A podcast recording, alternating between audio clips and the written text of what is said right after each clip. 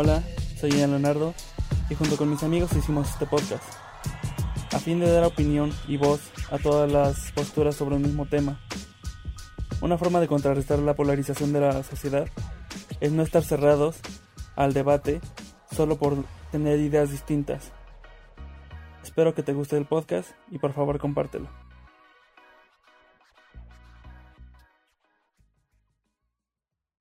Hey, qué pedo, gente. Bienvenidos a su podcast.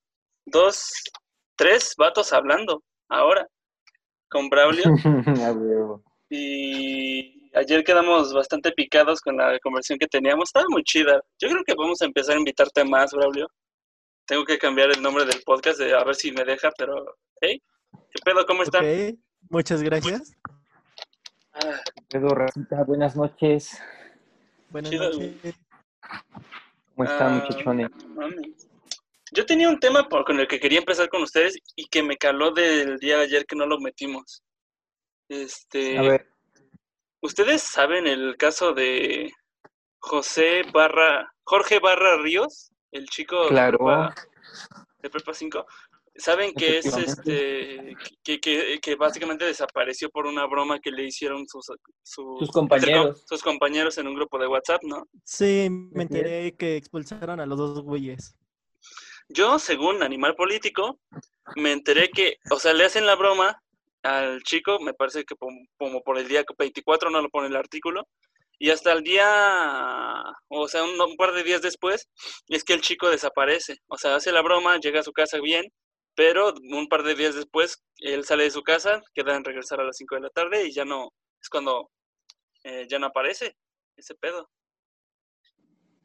Según Animal Político, ojo, sé que según redes sociales, eh, todo el desmadre que ocurrió de que se desapareció fue a causa de la broma que le hicieron sus compañeros, pero eh, yo confío mucho en este medio, pero y, he visto que otros medios también dicen la misma, el mismo suceso, pero no, no es tanto lo que me quiero enfocar, sino, güey, he visto un chingo de gente, o sea, un puterísimo de gente que de repente, el mismo día que salió la, noticia de que desapareció este Jorge, empezó a sacar fotos de captura de los perfiles personales de, estas, de estos chicos que le hicieron la broma, que, hey, eh, no está entre comillas tan mal porque pues únicamente es un perfil de Facebook, lo puedes bloquear a toda la gente que te cose y entre comillas, debería funcionar, pero después esa misma gente que empezó a sacar capturas de los perfiles de estos patos, güey, empezaron a sacar los domicilios de estas personas y los números de teléfono de estas personas y los familiares de estos güeyes. No mames, yo me saqué mucho de pedo porque eso ya no es justicia, güey, eso ya es escarmiento, eso ya es casi, casi quererlos linchar. ¿Ustedes qué opinan? Pues, Braulio, ¿quieres decir algo primero, tu caballero? No, te doy la palabra a ti. Muy bien, pues yo la verdad mm, siento culero, ¿no? Especialmente porque, pues mira, sí, los morritos habrán pasado de verga y todo, pero pues de igual manera, ¿de dónde terminaron, güey? En el Facebook. La gente, bueno, la comunidad del Facebook, la verdad, lo que me he dado cuenta es que es extremadamente radical, güey, luego en ciertos puntos. Como por ejemplo, de verdad estaba, era la de verdad era tan necesario, güey, sacar todo ese desmadre. La verdad, pues no mames, no, güey. Pero pues te digo, es Facebook, güey. Esos culeros son culeros, güey. Así te lo pongo. La bandita en Facebook es culera. Y quien hizo daño tiene que sufrirlo, pero pues peor, güey. Así te lo pongo. ¿Tú, Claudio, qué dices aparte sobre esto? Pues creo que aquí es más la presión social, como de muchos se quedaron así como de cómo pudieron hacerle esto a una persona según de bajos recursos. Y pues dijeron de quiénes fueron los culeros, empezaron a divulgar. Entonces, poco a poco, pues, esto es una, podemos verlo como una telaraña, porque al fin y al cabo uno tiene, sabe de una persona que puede estar relacionada con la persona que hizo tal hecho o tal acto. Entonces, fue más la molestia de una sociedad por decir de qué crueles chicos, cómo pudieron llegar a tal punto. Pero podemos verlo como una, una simple acción desagradable para algunos, cuando sabemos que los jóvenes han hecho cosas peores en otros jóvenes. Claro. Pues sí, güey, pero es que es que allí podemos hablar de esto también. Este, ahí entra mucho la cultura del justiciero social de redes sociales. En el que básicamente yo como lo veo, y en este caso en concreto del de Jorge, em, pienso que es la evolución de lo que era ahorcar a las personas en las plazas públicas en época medieval. Es básicamente lo mismo. La gente no busca, no, no le interesa saber el trasfondo de por qué están haciendo justicia, sino quieren ellos una excusa para poder hacer justicia por mano propia. Y pues sí, güey, la gente, o sea, me puedes decir que las redes sociales se unieron para buscar a Jorge, sin duda alguna lo, lo, divulgaron el caso mucho más que los de dos chicos que todavía siguen desaparecidos de la Facultad de Ciencias, ¿eh? que eso no se nos olvide. Y este, pero se unió mucho más las redes sociales para querer dar escarmiento a estos chicos y para querer opinar y para querer decir y mandarle mensajes a estos a estos chavos que hicieron la broma por WhatsApp de, que tú eres un hijo de la chingada y no sé qué tanto. Y esta plática también la tuve con mis amigos y creo que muchos de ellos no dimensionaron que, güey, son güeyes de preparatoria, o sea, ¿cuánto te ¿cuánta edad a de tener máximo el más viejo de ellos? ¿19 años? ¿20 años, güey? No mames, o sea, pueden ser güeyes de 15 años que no saben absolutamente las consecuencias de sus actos y no por algo que hayan hecho mal a esa edad lo vas a tratar como, lo vas a juzgar como si fueran adultos, güey. O sea, este pedo sí está muy, muy denso. No sé qué piensan ustedes. Ok, pues mira, sobre los muchachos, la neta te digo, pues sí se pasaron de culeros, ¿no? ¿Cómo van a pendejear a un chavito que bien sabe, ¿no? Que está medio, pues medio, medio lelo, no es, pues bueno, sin ser ofensivo, ¿no? Medio lelo el chavito. Entonces ya sus pinches compañeros, los depredadores, los bullies, güey, agarran y dicen, mira, este es bien rependejeable, carnal, vamos a agarrar y hacerlo a nuestro pinche barquito, güey. Y de ahí, de ahí se agarraron, ¿no? Para mandar a perder al chamaquito. De igual manera, pues dices, no, este, bueno, dices tú según la noticia esta de Sopitas, me dijiste, no, no, de Sopitas no, de Animal Político, ¿verdad? Según la noticia de Animal Político, güey, el desmadre que hicieron los chavos y cuando regresó el chavito no había pasado nada, fue días antes, ¿no? De, que se perdiera el chavito, güey. Entonces ahí ya, ya no lo veo, pues, la pinche necesidad, güey, de que hayan hecho todo ese desmadre y esa gente culera del Facebook nuevamente regreso ahí, güey. Digo, de que se pasaron de lanza, pues sí, ¿no? Se pasan de lanza porque aquí en México los bullies están bien acostumbrados a pendejear a los más chavitos, güey. Niégamelo. Y si alguna vez ustedes sufrieron bullying, de igual manera tienen que saber perfectamente cómo, cómo los pendejaban, güey. Estaba culero, ¿no? Y pues la neta uno como, pues como buleado, sí, sí, dice, güey, pues porque a mí, ¿no? Estos culeros, ¿qué chingados les hace mal, güey? y pues es ahí cuando uh, sale este desmadre. Ahora sobre los Social Justice Warriors, güey. Mira, esa pinche banda, ¿sabes qué debería de estar haciendo? Debería estar haciendo cosas en el mundo exterior, güey. Porque más que pinches construir en el mundo de internet, están haciendo una puta ridiculez, güey. Hasta ridiculez de los Social Justice Warriors es tan grande que el creador de Gomba les dedicó un pinche capítulo poniéndolos en ridículo, güey. Sí, ¿tú qué opinas, Braulio? Este. Es que es un tema, pues, que se centra más en las redes sociales, si lo quieres ver así, porque al final mm, es un área donde nos estamos desarrollando como jóvenes y estamos pasando muchas cosas de la vida diaria al mundo digital. Entonces, tal vez tiene un poco de sentido que quieran ser los héroes de la gente que está siendo lastimada de forma verbal, psíquica o física, pero ¿quién, quién tiene el derecho en sí para decir que él puede dar justicia a quien debe de obtener justicia? Pues la verdad nadie, güey. Ellos solitos se dan ese título. sí, la gente es, escucha, un, es que eso, se queda con la historia, con el titular de la noticia, y dice tú, güey. Y, por eso hay, hay, este, medios que se dedican únicamente a sacar títulos amarillistas y sensacionalistas, porque la gente sabe que va a reaccionar solo al título y no va a leer la historia completa y va a querer hacer justicia de por mano propia. O sea, me parece que mm, ¿Cuál, noticia acabo de ver? Hay dos, me, hay dos este, portales informáticos que yo utilizo para, para revisar las noticias. Uno es el financiero y otro es Animal Político. El financiero tiene una agenda, que ojo, todos los medios de comunicación tienen una agenda, ya después podríamos hablar de eso, eh, y es muy de izquierda, güey.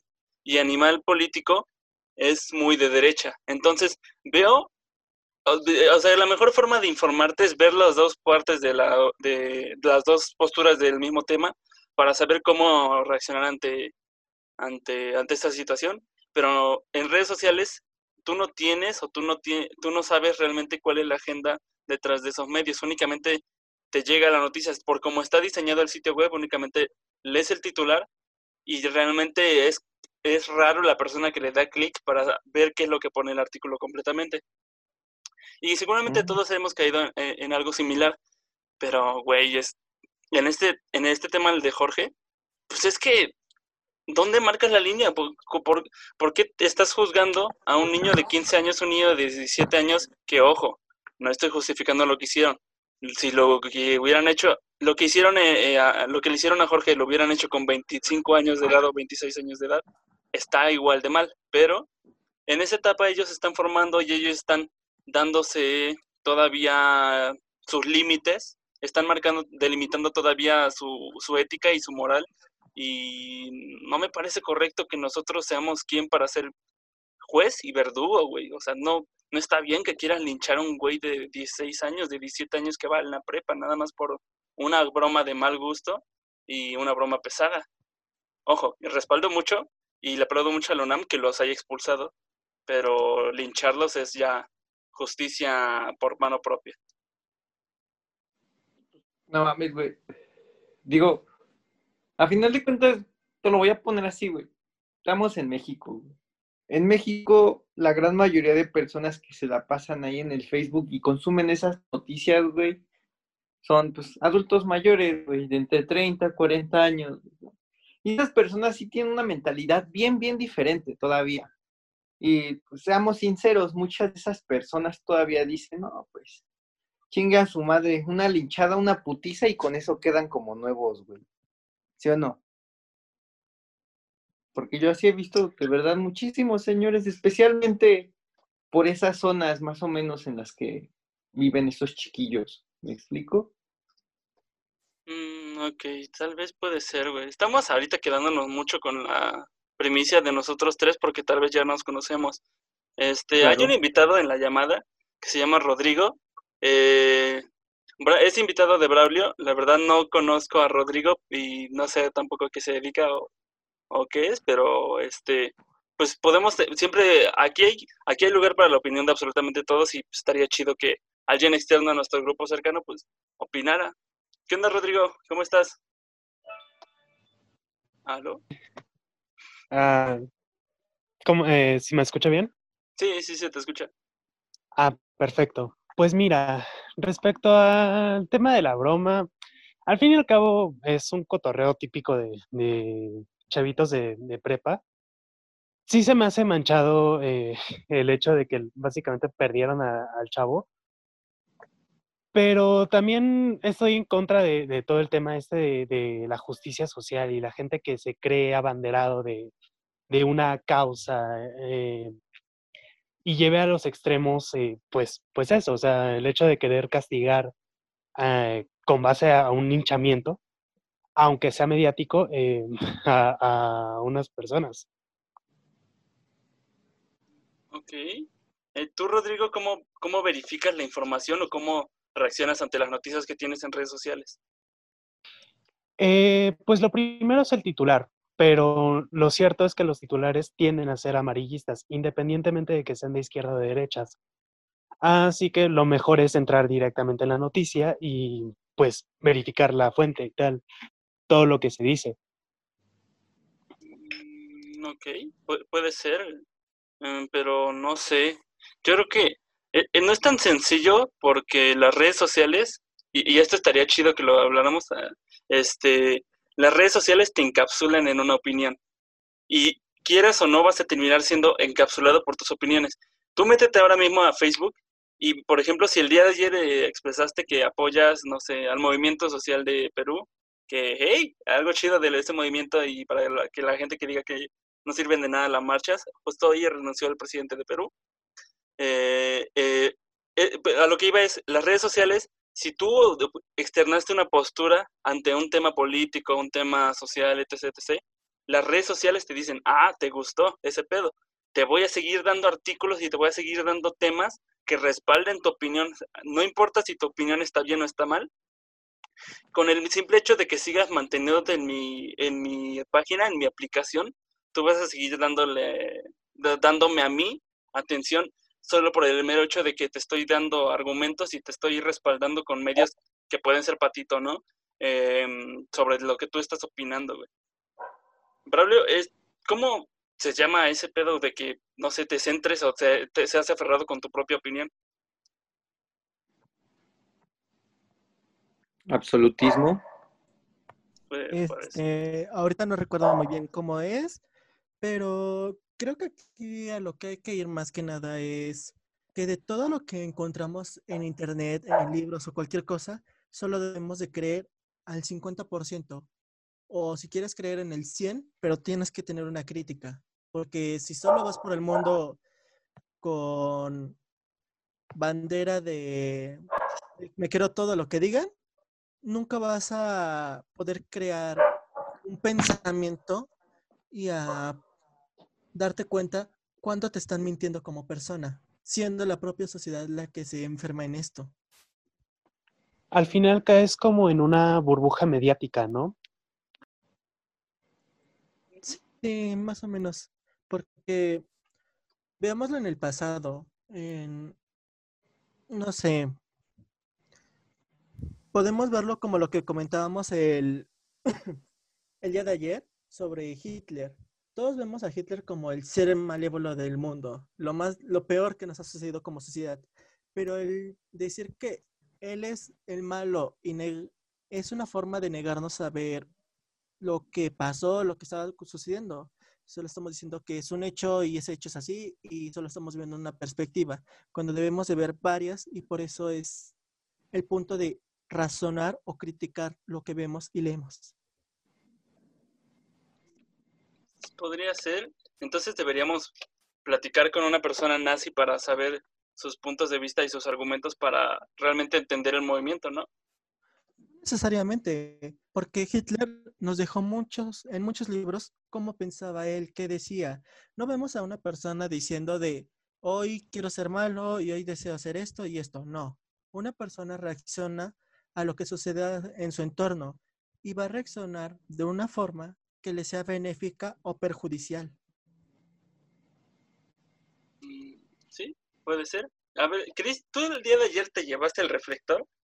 Porque estábamos terminando la plática y tú, decías que em, la, población este, judía de cierta forma ha, tenido cierto beneficio, cierto, como, como decirlo, enfoque político o cierta agenda política dentro de su propia comunidad y pues que eso realmente no justifica que nosotros los tratemos como de pobrecitos durante la Segunda Guerra Mundial, ¿no? Efectivamente. Eh, ¿Por qué pensabas eso? ¿O por qué piensas eso? Yo, ah, pues, ¿qué te puedo decir, viejo? ¿Tienes idea de cómo, me, cómo mueven el mundo esos sujetos, güey? Ahora sí que he estado leyendo varias fuentes, ¿no? Y pues está medio difícil de explicar, güey. A ver. Los judíos, güey, básicamente tienen como que su propia manera de mover el dinero, ¿no? Porque, pues, ¿qué te digo? La iglesia judía funciona similar a otras iglesias, güey. Este, y especialmente se basan sus ganancias en las donaciones, ¿no? Como como la católica o la cristiana, güey. Pero de ahí vieras para qué lo utilizan ese dinero, güey. Los judíos por lo general tienden a ser bastante avaros. De por son avaros y de igual manera esos güeyes saben mover dinero. Y pues vamos a ponerlo así, ¿no? Ciertas personas en el mundo saben que esos güeyes saben mover dinero. Por ende los toman eh, a veces de bancarios, los toman de administradores o también los toman de, bueno, de cualquier otra cosa que tenga que ver con relación con el dinero, ¿no? Y obviamente por lo bien que saben mover esos güeyes el dinero, también piden su muy buena paga, güey. Paga que pues no se la niegan, güey, porque pues, son judíos, ¿no? Ya con todo ese dinero, la verdad, pues no sé, eh, son, son más que nada como temas un poco conspiranoicos, güey. Pero ciertos judíos, güey, la verdad sí utilizan sus ganancias, ¿no? Esas grandes, grandes ganancias para, pues, para hacer cosas que no, güey. así te lo voy a poner así, güey, para hacer cosas que no, güey. ¿Alguien quiere opinar? Pues todo esto tiene como un origen histórico. Desde la Edad Media que a los judíos no se les permitía trabajar en la tierra. Así que básicamente encontraron sus ganancias ah, con base a ser prestamistas y banqueros y cosas así. Mm, sí. Hey, en la Ciudad de México tenemos una colonia para las personas que nos escuchen de otros lados. Hay, hay una persona, según estadísticas de Anchor, hay, hay una persona que nos escucha en Estados Unidos y otra persona que nos escucha en Perú. Eh, saludos ah, para ese único oyente de Perú. Eh, pero hay una, hay una colonia, ah, por así decirlo, una mini ciudad dentro de la ciudad, eh, en la Ciudad de México, que se llama Polanco. Esa alcaldía, Polanco y pues, incluso parte de Santa Fe, está repleta de judíos. Y ojo, no es mi opinión, literalmente hay un chingo de templos judíos en esas colonias y tienen una comunidad, tienen un barrio, tienen edificios exclusivamente rentados para gente judía. Y está curioso, güey. Porque no pasa eso, no pasa eso ni siquiera con el barrio chino de la Ciudad de México, que está en el centro histórico, em, porque la gente que sí que trabaja ahí, obviamente, muchos de ellos de, de los este de los que se dedican a las, al negocio de las pacas, sí son chinos y sí son este, de Medio Oriente, por ejemplo, eh, pero eh, no hay tanta, tan marcada esa demografía en un, sector de la población o en un, en un espacio físico como lo podría ser la población judía aquí en la Ciudad de México y está, sí está curioso ese pedo. Pero... los, los judíos, güey, perdona, perdona, disculpa, te voy a interrumpir tantito los judíos, güey, tienen como que les gusta navegar, sí, sí, les gusta navegar con una banderita de pendejos, güey, la neta. Porque tú ves un judío y dices, ah, no mames, es un judío, ¿no? Pero luego lo ves llegando en un Rolls Royce al hijo de su pinche madre, ¿no? Llegando con su trajecito ese, güey, sus trajecitos esos tienden a ser de marcas de renombre, güey, especialmente Hugo Boss, güey. Y esas, tú no mames, tú dices, ¿de dónde sacan todas esas pinches ganancias, no? ah, ¿de dónde te imaginas, güey? No mames. Este, las opiniones de Chris Bernal no representan las del podcast, pero pues sí, obviamente, ah, hey, tal vez estamos viendo la punta del iceberg y nada más está... Es como los estos güeyes que dicen, no, güey, mentalidad tiburón, tiburón, porque vieron que un güey famoso o millonario salió de la misma escuela en la que ellos estudian. Pues no, güey, o sea, ¿qué hay del 99.9% de los de esa población que no tiene la misma o no tuvo los mismos este medios para llegar a donde está esa persona? Pero puede ser, obviamente tal vez eh, Polanco no es un gran ejemplo porque es una zona muy muy, muy, muy pinche cara, neta, muy pinche cara. Creo que el metro cuadrado está como en unos 9 mil pesos, o sea, un metro cuadrado de construcción está 9 mil pesos ahí, es, es un chingo, es casi el doble de lo que cuesta donde yo vivo, en la ciudad, pero sí, puede ser. Eh, íbamos más bien a la parte de empatizar con Hitler, ¿no? Por alguna razón, es, bueno, podría estar chido hablarlo, porque yo siento que una forma buena de empatizar con otra persona es entender que incluso la persona más horrible del planeta es, es prácticamente tú, pero que nació bajo otras circunstancias y, tomó otro tipo de decisiones, pero que, hey, no estás tan alejado de ser tú esa persona. ¿Tú qué opinas, Braulio? Mm, sí, tienes razón en eso. O sea, la idea es empatizar. Y eso es lo que debemos aprender por la parte de la historia que muchos olvidamos. Pero bueno, para no discurrir en otros lugares, me voy a centrar en Hitler y en el caso Jorge.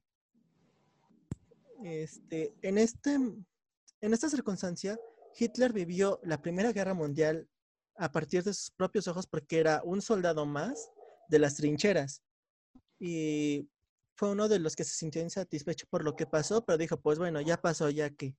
Y logró, quiso entrar a la escuela de arte que estaba en Venecia y no lo aceptaron. ¿Por qué? Porque era una escuela donde entraban muchos judíos. Y aparte, en ese punto de los judíos, como lo mencionaba el día de ayer, este, las naciones siempre los consideraron como la gente que va a llevar a una nación a la perdición.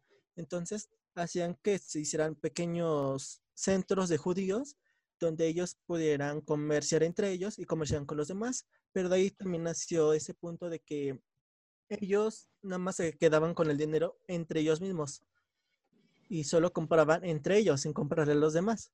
O sea, los demás tenían que comprarle a ellos, pero ellos no les compraban a nadie. Entonces, de ahí nace cierto recelo y molestia por la gente. Entonces, Hitler ve eso y dice de, ah, entonces no estoy mal. O sea que voy a hacer esto porque es un bien para mi sociedad.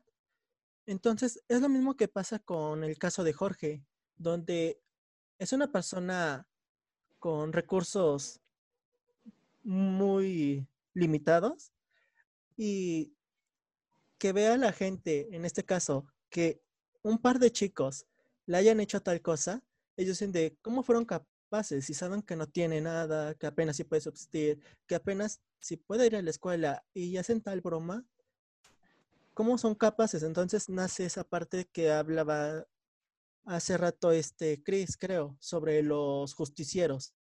Entonces, ahí es cuando solo queremos empatizar con, una, con un lado del sujeto, pero no vemos la otra cara de, la, de esa realidad. O sea, debemos tomarlo así como una broma, pero, no tan, pero también no fue una broma tan deseable. Solo era llamarles la atención y decirles como de, ¿qué pensarían si le hubiera pasado esto, esto? Pero, o sea, la expulsión y todo lo que otro que estaba pasando, que dices que hasta encontraron su residencia, hasta quiénes eran sus familiares, eso ya es algo más fuerte en la propia sociedad porque quieren hacer su propia justicia. Y no, y es donde hablaba el, el día de ayer que una sociedad va a ser madura y va a hacer las cosas bien cuando entienda que cada acto es perjudicial para ellos mismos. Sí, puede, ser.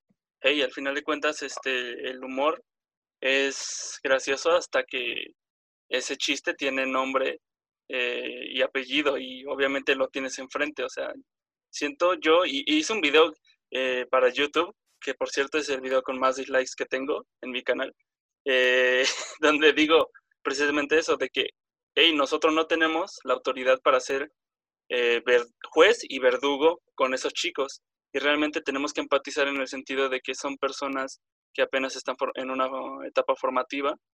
Y, y sobre todo, tampoco nosotros tenemos que sentirnos en, en, el papel, por así decirlo, de poder reaccionar tan impulsivamente a todo lo que nos llega en redes sociales. Y, y, y ese video precisamente diciendo, pues el humor realmente tiene sus límites, no hay hasta el hasta el comediante más este más atascado como puede ser este no sé, Sasha, Sasha, Cohen, este el, el, comediante que hizo la película de Borat, por ejemplo, güey, ese güey en su película, en la segunda película de Borat, tiene un clip de uno de los senadores de Estados Unidos casi casi desvistiéndose a, a punto de desvestirse para Em, tener relaciones sexuales con una reportera infiltrada que ellos tenían en el filme.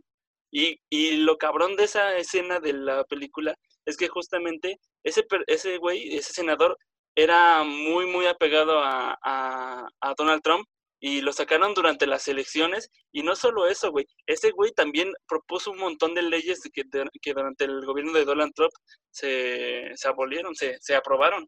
en el Senado y sí, está cabrón, güey. O sea, incluso ese, ese güey tiene una agenda y tiene unos límites y sabe hacia dónde dirigir esas bromas que está haciendo. Y me parece que únicamente está mal cuando hacer, hacer humor, incluso por más negro que sea, eh, cuando es una broma sin, sin un sentido de autocrítica y únicamente tiene la finalidad de ofender o hacer daño a una persona. No sé, ¿ustedes qué piensan? No, a mí... ¿Puedo? ¿Me permites? Muchas gracias. Este, ahorita que mencionaste eso de la broma, se acomodan muchas cosas, viejo, como por ejemplo el por qué tenía que ganar este cabrón, el viejito este, ¿cómo se llama? Biden. Andas, el pinche Joe Biden, güey. No, fue una guerra bastante sucia, carnal, la verdad, fue una guerra bastante sucia, pero ¿qué le hacemos, carnal? Apoyo eso. la política fuese, como si la política fuese ya algo de fiar, güey, la neta. Si hasta el pinche país más grande tiene que recurrir a la guerra sucia, güey, para poder ganar las elecciones, entonces pues, está cabrón, güey. Puede ser, güey. ¿Cuántas personas votaron por Biden? Pues solo por ver ese esa escena de esa película de Borat, güey. No, no, no, o sea, deja de eso. Ha habido una pinche campaña anti-Trump bien pasada de verga, güey, actualmente. Porque de plano no querían que ganara Trump, güey. ¿Sabes por qué? Porque Trump es un pinche bocazas, güey, es un pinche bocota. Y todo lo dice, güey. Y ese cabrón iba a hablar, voy a, voy a este, tomar un poco de la teoría conspirativa esta que muchos están hablando, güey. Este Trump iba a hablar, güey, de cómo está el desmadre del, del pinche tráfico infantil allá en Estados Unidos, güey. ¿Para qué? Para que encerraran al pinche Joe Biden, güey, porque Joe Biden es parte de esa pinche secta de seres repulsivos, güey, que abusan de menores de edad, güey. Pero pues ni modo, actualmente vamos a tener un presidente en Estados Unidos que va a proteger a pinche capa y espada todo el tráfico de niños, Y también de igual manera como todo, todo ese pinche tráfico de, niños que está saliendo de aquí de México hasta allá Estados Unidos. Está bien erizo, la neta. Está, cabrón, güey. ¿Y la política? Está muy erizo. ¿La política cómo la este aplica los psicólogos a... O sea, ¿cómo un psicólogo te puede servir en la política? ¿Tú qué piensas, Pablo? Este, ahorita hablo de mi punto que yo quería hablar antes de que hablara Chris. Y ahorita hablo de este que tú me mencionas, pero me gustaría que también uh, que hemos hablado. De hecho, eh, con respecto a lo de Joe Biden, pasa algo curioso, porque también hubo fraude electoral. O sea, no es algo que, que me inventé yo, sino que prácticamente se sabe, porque, porque hubo personas que votaron dos veces, muertos que votaron y demás cosas. O sea, sí hay una super campaña anti-Trump y también está el tema del fraude electoral. Ahora, también hace falta que el Senado emita un veredicto, porque, bueno, al final vamos a tener un presidente en Estados Unidos hasta enero, por decir algo. Uy, entonces va a estar fea la guerra, güey. Además, otra cosa que no se menciona de Trump, bueno, haciendo como, como apología hasta cierto punto, es que fue un presidente que, cesó bastantes guerras. Tan solo gran parte de las guerras que se tenían en Medio Oriente gracias a Barack Obama, ah, Trump llegó directamente a cesarlas. Ah, paró todo, todo eso, Ah, mejoró bastantes relaciones eh, internacionales y quieras que no, fue un muy buen presidente en Estados Unidos, a pesar de que, de que al principio eh, haya hablado mal, por ejemplo, de los mexicanos. Algo que no se menciona es que Barack Obama eh, deportó a más mexicanos y en general latinos que prácticamente todos los, los presidentes anteriores. Vaya. Entonces sí. Bueno. Creo que comparto esa idea que tiene Rodrigo.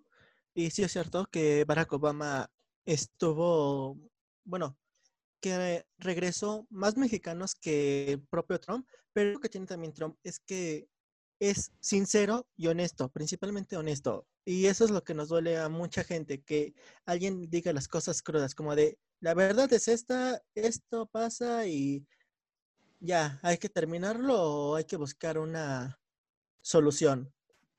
Y que lo pongan así para algunos es como de, pues chale, ¿no? Es mi entrada económica, como en el caso de las guerras en Medio Oriente. O sea, ¿cuántas industrias de armamentos no se beneficiaban de ahí?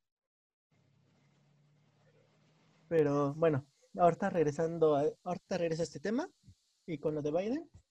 Y referente a lo que tú mencionabas, este, Ian, sobre las bromas, yo considero que las bromas no tienen límite. Tienen límite por las circunstancias de las etiquetas y las exigencias que damos la sociedad. Porque es cuando decimos, eh, es que no me gusta que me hagan esto. O sea, no te gusta que te lo hagan, pero tú sí puedes hacerlo. Es una es un acto irracional. Vamos a ponerlo así. Porque mucha de la gente es como de, yo quiero esto, pero tengo que hacer, lo voy a hacer aunque tenga que sacrificarte a ti. O yo puedo sacrificar a quien sea, pero nadie me tiene que sacrificar a mí. Es como de, o sea, ¿dónde queda ese punto de trabajar en equipo y ser empáticos entre nosotros? Pues sí, obviamente hay una hay una reciprocidad, por así decirlo, en la comedia, en el sentido de que el que se lleva se aguanta, güey. Y si tú estás bromeando a una persona, esa persona te, estás exponiendo a que esa persona te, te, tenga el derecho de réplica, güey. Eh, pero de eso a, no sé, meterte de manera indiscriminada. Por ejemplo, hacer un... La comedia se, se, se conforma por dos puntos importantes. Uno es el punchline y otro es el tiempo. Ambos son importantes a la hora de hacer un chiste. Y, por ejemplo, yo puedo hacer un chiste, por ejemplo, güey, de, no sé, las familias ahora mismo que se quedaron sin padres y por, por esto del coronavirus, pero, güey, ese pedo no, no va a ser bien visto y no va a ser bien recibido porque una vez más el tiempo, por más chingón que sea el punchline de mi, de mi broma, pues el tiempo que tiene que pasar para que nosotros veamos como con humor este pedo, eh, sí va a ser, o sea, tienen que asimilarlo primero estas personas que sufrieron esta tragedia, güey, para que no podamos reír, para así decirlo. Oye, ¿me permites tantito? Ahorita, con respecto a lo que mencionas, viejo, tienes bastante razón. De hecho, ya ves los chistes del 9-11, güey. Sí, los chistes del 9-11 o los chistes del holocausto. 2018-19 ahora, efectivamente, los chistes del holocausto, güey, también, puta madre. Digo, hasta el platanito es un pinche chiste del ABC, güey. Ah, no mames, ese no lo he visto. O sea, entonces, pues, te digo, canal, es cosa de esperar un poquito, ¿no? El tiempo, güey. Ya para que las personas no se lo tomen como, ay, no, una polémica, se lo tomen como, pues ya ni pedo pasó, ¿no? Siempre sirven más las risas que las lágrimas en momentos de tragedia. Y pues así pasan con esas cosas. O no sé ustedes qué opinen, caballeros. Yo creo que el problema principal de estos días también es que la gente se toma muy, muy a pecho los chistes. O sea, si hablas de una figura, eh, un personaje, o sea, y este personaje es, por ejemplo, negro, o este personaje es homosexual, o lo que sea, la gente se lo toma también muy, muy a pecho, como si hablaran de, ellos. De esa persona, claro. No, pues sí. Y es Está feo. Y es, bueno, y es que hay un punto aquí. No sé si conozcan la filosofía estoica. A ver. Yo un poco. Ok, bueno, me voy a centrar en el punto que quiero ir. El estoicismo dice que tú vas a decidir qué tanto tiempo de tu vida le vas a regalar al otro. O sea, y esto se maneja en los chistes también. Si tú vas a decir, si te vas a ofender y vas a pensar en lo que está diciendo la otra persona, le estás regalando tu vida a la otra persona y que la maneja a su gusto, cuando realmente lo tienes que tomar como una ironía. Sí, puede ser. Esa es una opción. Otra opción puede ser. Ah, perdona. no, no, no, todo, dale, todo dale. Ok. otra opción podría ser ignorar a esa persona, güey. Porque pues, si una persona nada más llega a decir mierda y así, güey, pues lo mejor es ignorarla, güey, ¿no? Porque pues, esas pinches cosas nada más vienen de, de más, güey, de sobra, básicamente. Ahora también aplica, permíteme tantito, también aplica otra cosa, güey, bien curiosa. Y aplica el modo espejo, yo le llamo, ¿no? Normalmente cuando una persona critica algo de otra, güey, o dice mal de otra persona, ¿no? Es porque esa persona lo tiene, pero lo cuesta, le cuesta trabajo aceptarlo. Por ende va y se lo dice a otra persona, güey, para sentirse menos. ¿Qué será? Más bien, para sentirse superior, güey. Está, curioso ese. ¿O ¿Ustedes cómo lo ven, caballeros? No, o sea, lo que yo te hablo del estoicismo también toma eso, de que dice de tú, si quieres, ignóralo, tómalo como ironía. y hasta en ese punto de las críticas, cuando no son constructivas, que son beneficiosas para ti, dice de igual,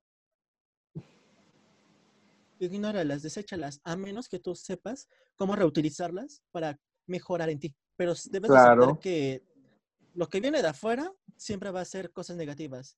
Y algo que también se menciona desde la psicología es que todo lo que tú hablas, todo lo que tú dices, es todo, es una mención de ti desde la parte interna.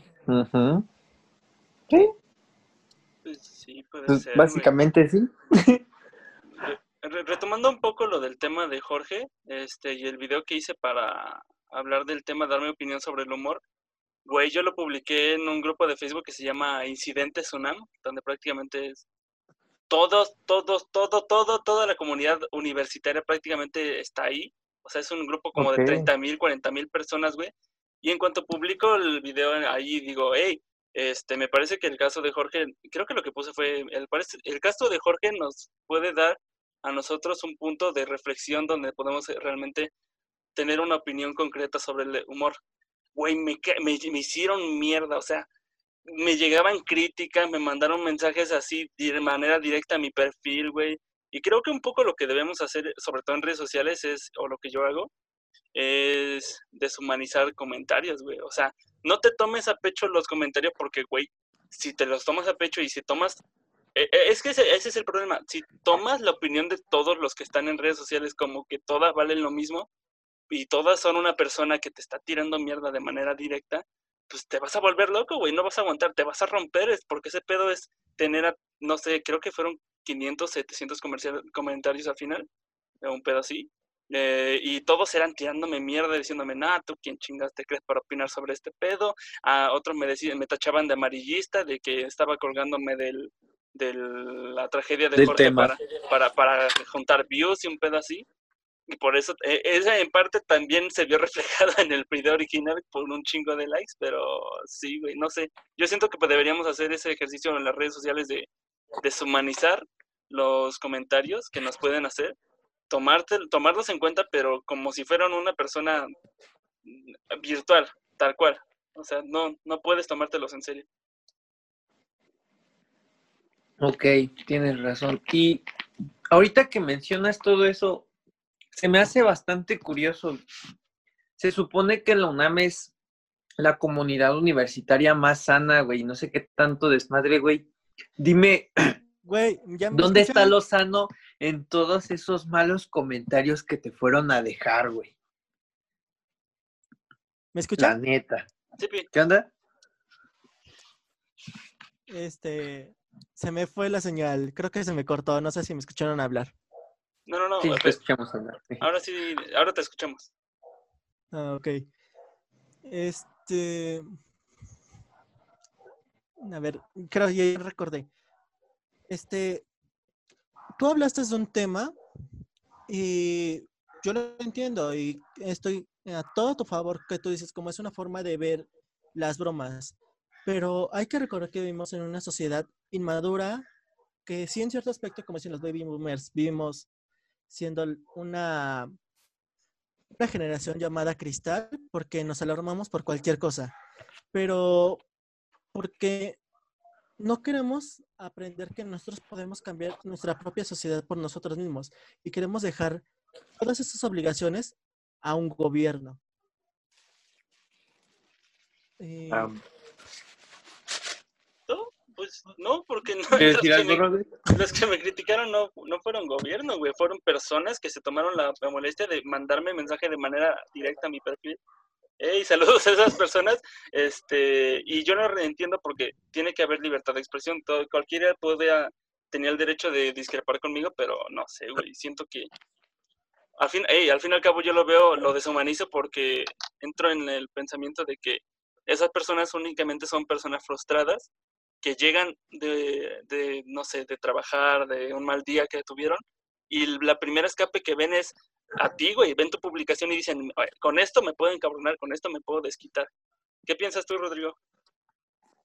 Yo pienso que en general toda la vida ha habido ofendiditos, como le dicen ahora siempre ha sido como de cristal, solo que las cosas como que van cambiando. Anteriormente era, no sé, ver una pareja homosexual en cine, eh, cosa que estaba prohibidísima, y ahora es, pues, eh, este tipo de temas. ¿Qué es, ¿Cuál es la cuestión? Que ahora existe Facebook y la opinión en redes sociales influye dentro de todos. Como decíamos antes, nos centramos en burbujas mediáticas en los que todos apoyamos nuestras propias ideas y cada vez que vemos a una persona discrepar, eh, la gente, bueno, se, le tiende a, tirar al cuello, como pasó con, el video de Ian. Pues puede ser, güey, pero que, también no me gusta tan... Bueno, eh, eh, eso es un buen punto ahora que lo pienso o todas las generaciones son de cristal o ninguna es de cristal, güey, porque de cierta forma la sociedad va a tender, o espero, tienda a deconstruir lo que ellos consideran correcto e ir avanzando poco a poco para formarnos todos un criterio y una moral, entre comillas, común. Pero, ¿dónde trazamos la línea, güey, entre qué nos debería ofender y qué no nos debería ofender? Está bien sencillo ahí, viejo te debería defenderte, güey, las cosas que te tomas personal, ¿no? Y no deberías defenderte, güey, pues por las cosas que al chile ni al caso, ¿no? Como por ejemplo, pues, que será uno de los pinches ejemplos más comunes, ¿no? Cuando se acerca y te dicen, ah, pinche joto, güey, pendejadas así, ¿no? Que pues a ti te vale más, neta. Siendo como, siendo como eres, güey, dices, no, pues a ti te vale madre, ¿no? O si no, cuando dicen pinche negro o cosas así, cosas bien feas, ya te vale madres, güey, porque pues ya sabes que lo dicen nada más a lo pendejo. Ahora, cuando te ofendería sería cuando se metieran con algo personal de ti, güey. Me, me explico como si estuvieran metiendo con alguna discapacidad tuya, güey. O de igual manera con la discapacidad de algún familiar, güey. O el trabajo o de una persona que te rodea, inclusive tu propio trabajo, güey, que te hacen burlando cosas así por tu trabajo. Entonces ahí cuando o los mandas a la verga, güey, o te lo tomas personal. Evidentemente, pues te lo vas a tomar personal porque pues están metiendo con cosas que al chile ni, bueno, no tenían por qué meterse, ¿no? Pero pues ahí creo se enmarca uno de los tantos límites. No sé si quieran implementar algún otro, caballeros. O conozcan algún otro. Yo estoy completamente de acuerdo. O sea, mm, lo que sea impersonal, mira, no debería ofender a la gente y lo que es personal, ahí sí, es, tienes todo el derecho de sentirte ofendido.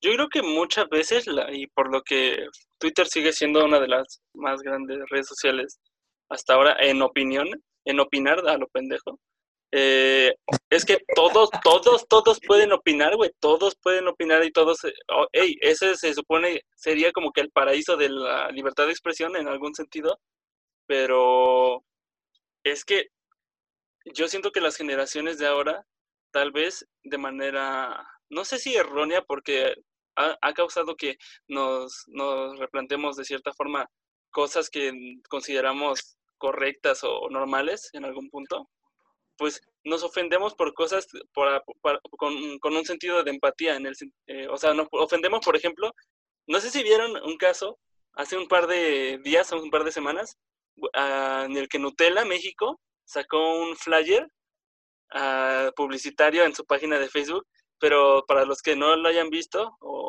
si alguno de los que nos escucharon no lo, había visto, el flyer era un, se supone una receta de Nutella en el que era un pastel de chocolate, güey, con unos ojitos porque estábamos todavía en, época de Halloween. Y en la parte de arriba se supone que tenía como que un glaseado, pero le hicieron el glaseado, güey, como si parecieran picos. Monos del Ku Klux Klan, güey. Y le pusieron, y le pusieron ojitos, güey, y parecían monos del Ku Klux Klan encima de un pastel de personas negras, güey. Y ese pedo, güey, o sea, ese pedo se prendió y, nos ofendió un chingo de gente y lo terminaron tumbando, obviamente. No sé qué. O sea, ahí, ahí sí valía la ofensa, güey, porque, güey, o sea, yo estoy viendo lo que tú no estás viendo, ¿o qué pedo? Este, ahí, este, creo que aquí hay que diferenciar entre la empatía y la fuerza de la, más, de la masa. ¿Por qué? Porque yo para yo puedo ser empático y decir como de, ah, se equivocaron nada más y parece eso, ¿no? Pero ese no es el objetivo, porque yo le estoy dando al objeto un significado que yo puedo decir de, pues eso ya tiene mucho tiempo, que si siguen existiendo, está bien. Hay que buscar las formas de que ellos acepten o traten de serlo más agradables para la sociedad y la gente negra. Pero si Güey, ¿me permites tantito? Espera, déjame terminar porque siempre me corta. Voy rápido, voy rápido nomás. Güey, ¿cómo le vas a explicar a alguien del Ku Klux Klan eso? Esos culeros son asquerosamente extremistas, güey. No sé, o sea, es hacer una investigación y ver cómo, cómo puedes trabajar con ellos, ¿no? No, pues hay, hay como tú gustes, carnal. Pero bueno, eso no es tanto la idea, sino de, este, hay que dejar de lado este, la fuerza de la masa, porque tú estás diciendo de, no, es que sí está mal lo que hicieron, pero tú lo estás tomando porque dices de, para pertenecer a la sociedad. O sea, no estás siendo racional, no estás buscando diciendo de, pues, parece esto, pero pues, tal vez la cagaron y ya. Pero no, ya estás diciendo de, tengo que apoyar esto porque los demás también lo dicen. Entonces, es como la frase que dicen de, si alguien se avienta al risco, ¿tú también te vas a aventar al risco? Pues no, güey, no mames. Es cuando aprendes a conocer tu libertad y a saber que todo lo que tú digas y hagas tiene consecuencias y debes aceptar que todo lo que tú haces va a afectar a los otros. Y eso es como ahorita tú dices de tú publicaste lo del caso de Jorge y que es una forma de verlo.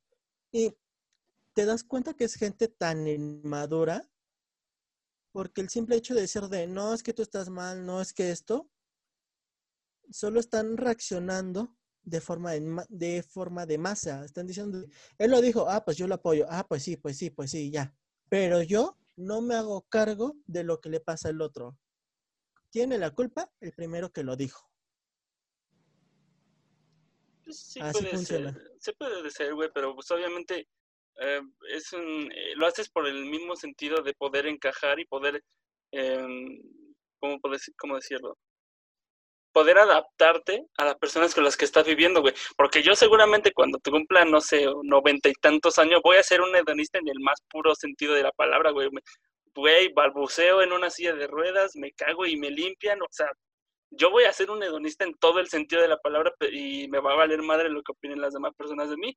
Pero sí, pero mientras, yo me, me parece que una forma muy chida de mantenerte actualizado, entre comillas, o mantenerte con una opinión eh, realmente válida, argumentada, es debatir con las personas que tienen un punto de opinión contrario al tuyo, porque es una forma en la que puedes ver ambas perspectivas, obviamente descartando a la gente extremista, porque tampoco vas a tomarte la misma, el mismo valor a una opinión de un güey que en YouTube te pone, eres un pendejo, y no te pone nada más, o se nota que no te informas, un pedo así, a alguien que realmente expresa su opinión y dice, no, yo pienso que estás mal en esto, esto, esto, esto aquí, porque yo lo veo así, así, así, así, un así, güey.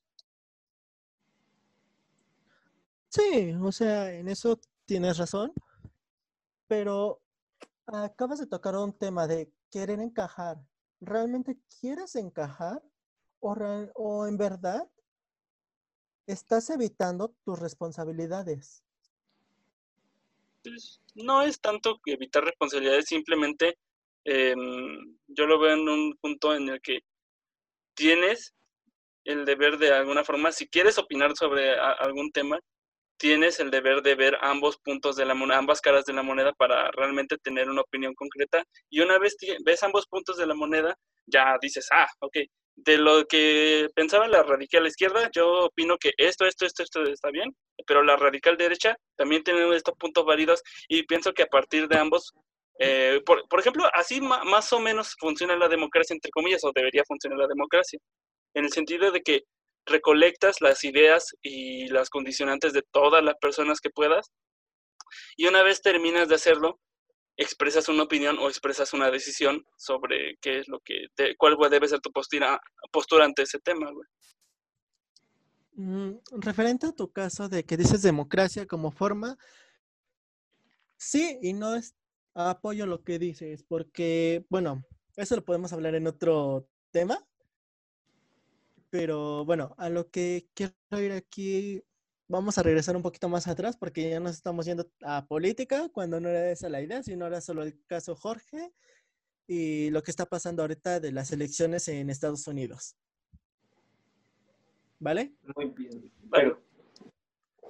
Bueno, uh, este, regresando a Biden, lo que iba a comentar hace rato era de que sí, las elecciones están mal dirigidas, están muy tergiversadas, porque me puse a verlo, cómo estaban yendo las votaciones por internet y muchos estados de, de los estados de América mostraban un favoritismo a,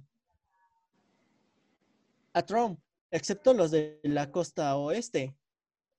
Este, no, oriente pero había muchos estados que estaban apoyando a Trump y vi muchas veces que salían que de las votaciones ya van al 90% y las veía después un rato más y ya está el 97% y se notaba que Trump está ganando y las revisaba el otro día y decían de no, ya están al 90 y ahora está ganando Biden. Es como de qué pedo con eso. Bueno, sí, ahí es donde entramos como de lo del fraude electoral que decía este Rodrigo. Yo no sé si hubo fraude electoral. Sé que a mí, a mí, a mí me caga Trump. Es desde esos personajes. Es que es un personaje. se volvió un personaje durante toda su campaña. Hizo campaña durante cuatro años, güey. Hasta cierto punto se colgó de la gente radical y se colgó de las opiniones. Eh, es un poco como el clickbait de, de, de YouTube, en el sentido de que Pues sí, o sea, es como, de, deporto a 50 mil migrantes, mira cómo termina, así un pedo así. Eso es la campaña de Trump. Eh, o en, jaula a mexicanos en la frontera y los separo de, separo a los niños de sus padres. O sea, era, él, quería provocar, es un troll y es un bully hasta, hasta la sangre este de Donald Trump. Y es lo que me caga, pero entiendo también por qué la gente está descontenta con que Biden haya sido también ahorita el candidato porque hey, es de las personas, es el, eh, fue el vicepresidente, como dice este Rodrigo, del presidente que más, que tiene récord de deportaciones en Estados Unidos ahora mismo. Pero es, sí, sí choco un poco con esa postura pro Trump y de que lo justifiquen en algunos actos porque sí lo siento un, un bully, ¿sabes? Un bully en la política. Este, bueno, ahí yo puedo hablar de que sí, tal vez es un vole. Y él en más de un aspecto creo que lo ha aceptado. Pero es como te decía hace rato, él habla con la verdad o trata con la verdad, lo cual muchos políticos siempre te van a hablar de una forma romántica, que te la comas, como nuestro caso de nuestro presidente diciendo de, no, no van a subir lo del gas. Unos meses después de su gobierno, dicen de, pues tienen que subir porque esto. Era la misma mamada. ¿Y luego? O sea, a lo que voy de. Muchos dicen que ahorita con lo de Biden, realmente, bueno, en realidad dicen que él no va a ser el que va a gobernar, sino la esposa de Barack Obama, que es Michelle Obama, porque dicen que en el último mandato de Obama, la que dirigía era ella.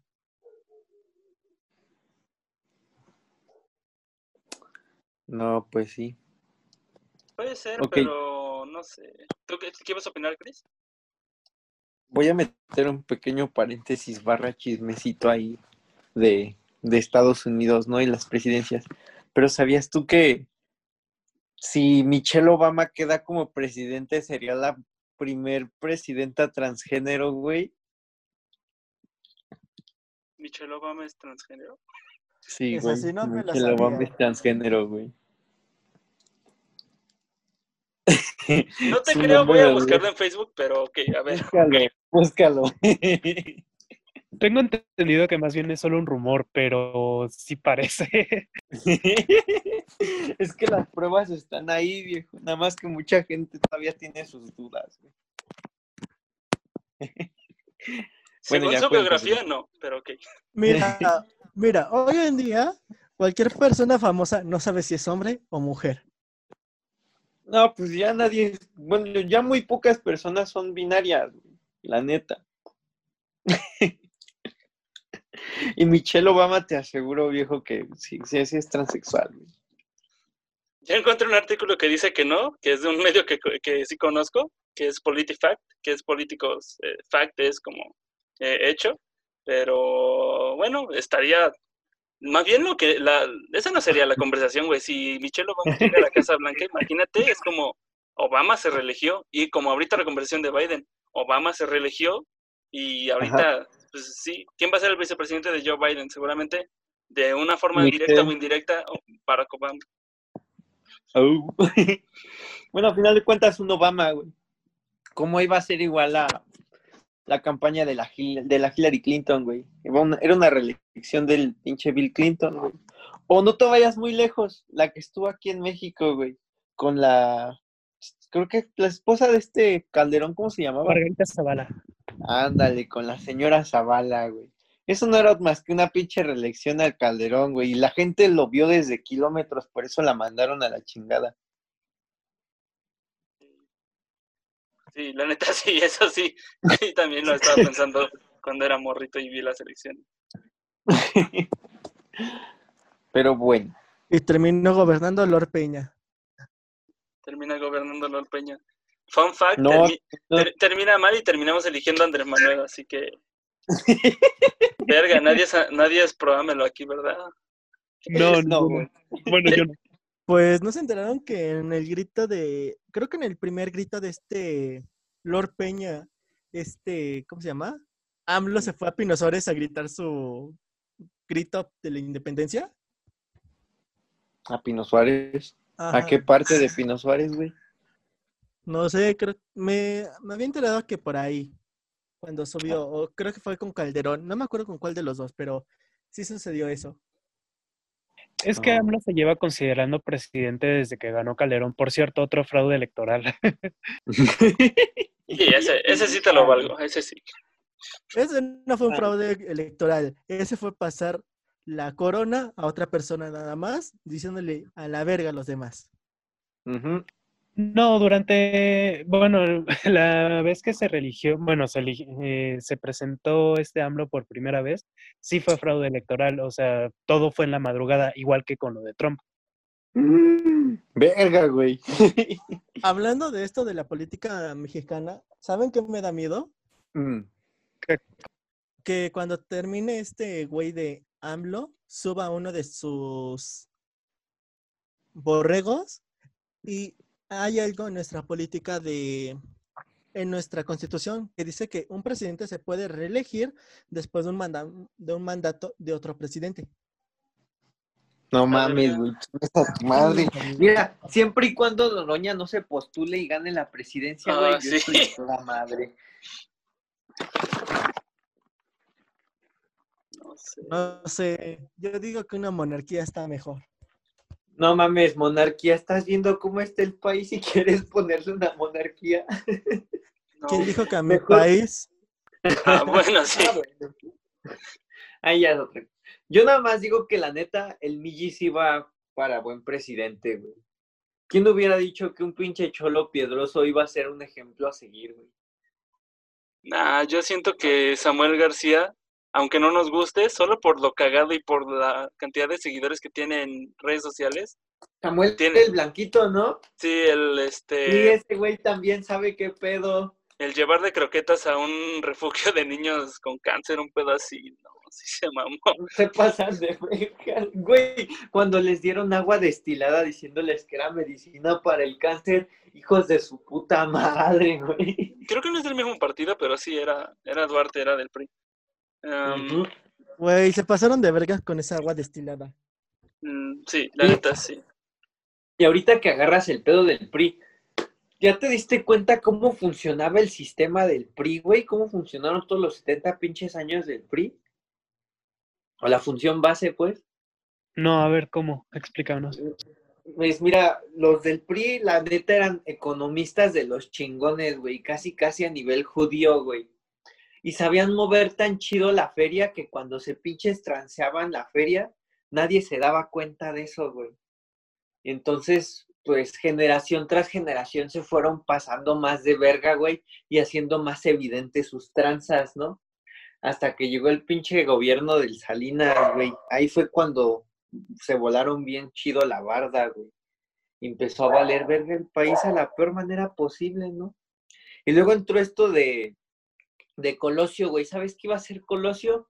Iba a hacer lo mismo que Trump, güey. Iba a hablar iba a decir toda la verdad y toda la mierda que estaban haciendo los del PRI, güey. ¿Y qué te crees? Le dieron piso, chingó a su madre y otra vez más pinches años en el PRI, güey. Esos tantos pinches años en el PRI terminaron con el Peña, güey. Que de igual manera el pinche Peña ya se sabía cómo eran las mañas del PRI. De agarrarse sus monchesotes, güey, disfrazar las declaraciones y pues seguir haciendo con su pinche vida, ¿no? Pero pues el pinche Peña fue tan codicioso, güey. No sé si de hecho se enteraron que Peña quería hacer su propia gasolinería. Se iba a llamar Gas Nieto. Mames. Sí, güey. Qué mamón. Ese hijo de su puta madre con el dinero del pueblo quería hacer su gasolinería, güey. Oh, Pero Peña, Peña Gas, güey, un pedo así. Peña Gas. pues pues no, carnal le salió el pinche tiro por la culata y ahorita ya le están sacando todos los pinches papeles al Peña, güey. Pues sí, puede ser, güey. Este, ahorita que sacamos el tema de la política, ¿ustedes saben quién es Antonio Tolini, por ejemplo? Me suena. Me suena. exactamente quién es. Antonio Tolini, bueno, se hizo famoso a partir del movimiento Yo Soy 132. Básicamente, él estaba estudiando, este, pues, precisamente también, este, ciencia política, me parece. Y él, él, justo cuando está, van a hacer la primera protesta del Yo Soy 132, que fue este movimiento que ocurrió durante 2015, 17, tal vez, no me acuerdo. Él, él fue uno de los representantes, o él fue por accidente uno de, de los voceros del movimiento, y le dio tan cabrón, y sabe tantísimo ese güey de ciencias sociales, o sea, tú escuchas de Antonio Tolini, neta, es, está cabrón para debatir ese güey, porque si toma muchas posturas y te dice, ok, yo estoy de tu lado en este sentido porque pienso que lo que tú me estás reclamando a mí o lo que tú estás debatiendo también está mal, eh, por X o por Y o por Z.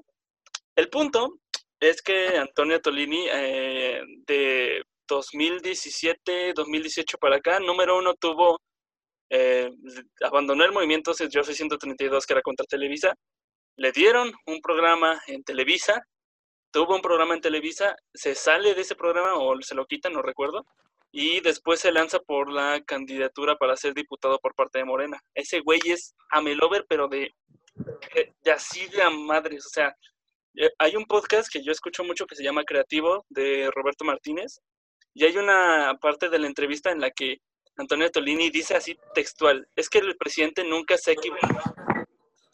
Estaban hablando de X o Y cosa, eh, de la carrera política y todo ese pedo, y de repente sale así como una, una opinión de Antonio Tolini que dice, es que el presidente nunca se ha equivocado y nunca se va a equivocar. Y ese güey, no sé, siento que es un influencer reclutado por la política. Y siento que para allá van los futuros partidos políticos. Y sí, güey. Ve ahorita este blanquito de Monterrey cómo le está dando a, vuelo a eso, güey? Pues es que todos estos movimientos eh, estudiantiles generalmente han servido para llevar a los líderes a la política. Lo vemos tan solo con el tema de la huelga del 98, que gran parte de, toda esta gente eh, terminó como políticos, como senadores y demás. O sea, siempre ha sido así y es algo que la gente, bueno, los chavos sobre todo que, están en este tipo de, movimientos se niegan a ver. O sea, como que tiene una agenda política detrás todos los movimientos sociales, al fin y al cabo. Sobre todo los movimientos estudiantiles, es más que nada. Em, pues lo dicho, gran parte de, las cabecillas terminan en partidos políticos, sea el PRD, sea el PRI, sea el PAN, sea Morena actualmente, generalmente terminan ahí. Pero ¿sabes por qué terminan ahí, viejo? pues no exactamente, yo creo que es principalmente porque toda esta gente los lleva ah, a la cabeza. No solo porque los lleva a la cabeza, güey, sino porque desde ahí se empiezan a dar cuenta cuál es su poder para controlar masas, güey. Sí, tiene bastante sentido. Y eso le pinches mega conviene al gobierno, güey. Un cabrón que sepa mover masas, güey. Entre más masas, más votos, güey. No, esos pinches políticos nada más están estudiando, güey. Hijos de su perra madre. Aguas. Bueno, ya continúen, muchachos. Pues puede ser, güey, pero algo que, una, una opinión que yo comparto con eh, uno de los podcasts que yo escucho, que es igual de creativo, de Roberto Martínez, es que el güey saca a, un tema, por ejemplo, con el nombre de los partidos políticos ahora mismo. Güey, en, y, y, dice que Morena, por ejemplo, es la forma más burda, más este, absurda de poder empatizar con la gente, güey, porque es, es lo mismo que si, por ejemplo, en Estados Unidos de repente saliera un partido político que se llamara Black o Black Power, un pedo así. O sea, es, es, chusco y por, hasta cierto punto caricaturesco en el sentido de que el, el, partido político de Andrés Manuel se llamara pues Morena, güey, que es Morena. E, es como de esas palabras que primero piensas en lo que quieres decir y ya después le inventas como que una un significado a cada palabra. Movimiento de Regeneración Nacional. A huevo como el pito de México. Sí, pito. un pedo así. Pero no sé, güey. Yo no. yo no pienso que el presidente sea una mala persona, solo pienso que es una persona tal vez alienada de la realidad de cierta forma. Y voy a compartir también la misma opinión que Víctor Trujillo, Broso, y es que al poder nunca se le aplaude, únicamente se le juzga. Y sí, es, es, es, completamente lo que tiene que pasar en la política y es, pues y es lo que no debería, no, que debería, no debería ser un equipo de fútbol, un partido político, güey. No, no debería ser, pues, no sé, un, una, una batalla campal por el destroy, por el, oh, este güey de Morena destruyó a este güey del PAN en, uno, Entretenimiento, güey. Sí, güey, o sea, no, no, es una pelea de box, es, es política, cabrón. Esto se ha vuelto un puto coliseo, en pocas palabras. Sí, güey, o sea, no no por ser de Morena significa que tienes que estar contra el PAN o no por ser del PAN tiene que estar contra el PRI, etc. Pues son partidos políticos y ambos deberían todos tener un enfoque para mejorar el país. No deberían ser como, voy a tirarle mierda a ese güey del otro partido porque yo quiero votos y porque yo quiero etc, etc.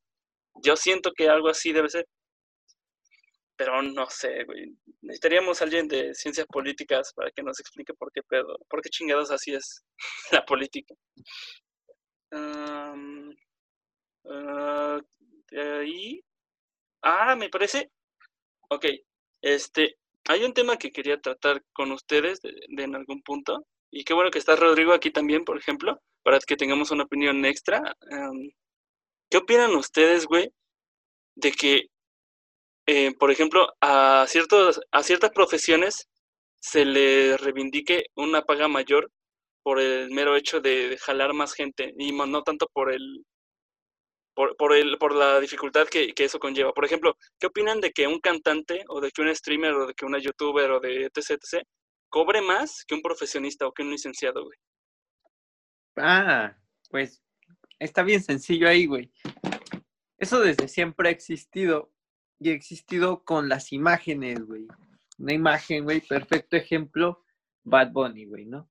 Ahora imagen de una década anterior, güey. Britney Spears, güey. Una imagen de década todavía atrás, güey. Kurt Cobain, ¿no? Cosas así. Son, son, son imágenes, güey. Pues, por eso más o menos.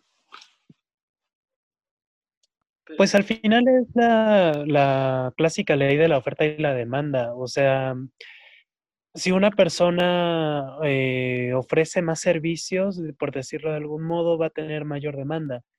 Y en general el público va a terminar demandando más eh, a un streamer, a un cantante, por ejemplo, que a una persona que, mm, no sé, se va a la mina a trabajar desde las 6 de la mañana. Y otro punto ah. que hay que tomar es la parte de, como lo mencioné, un pan y circo.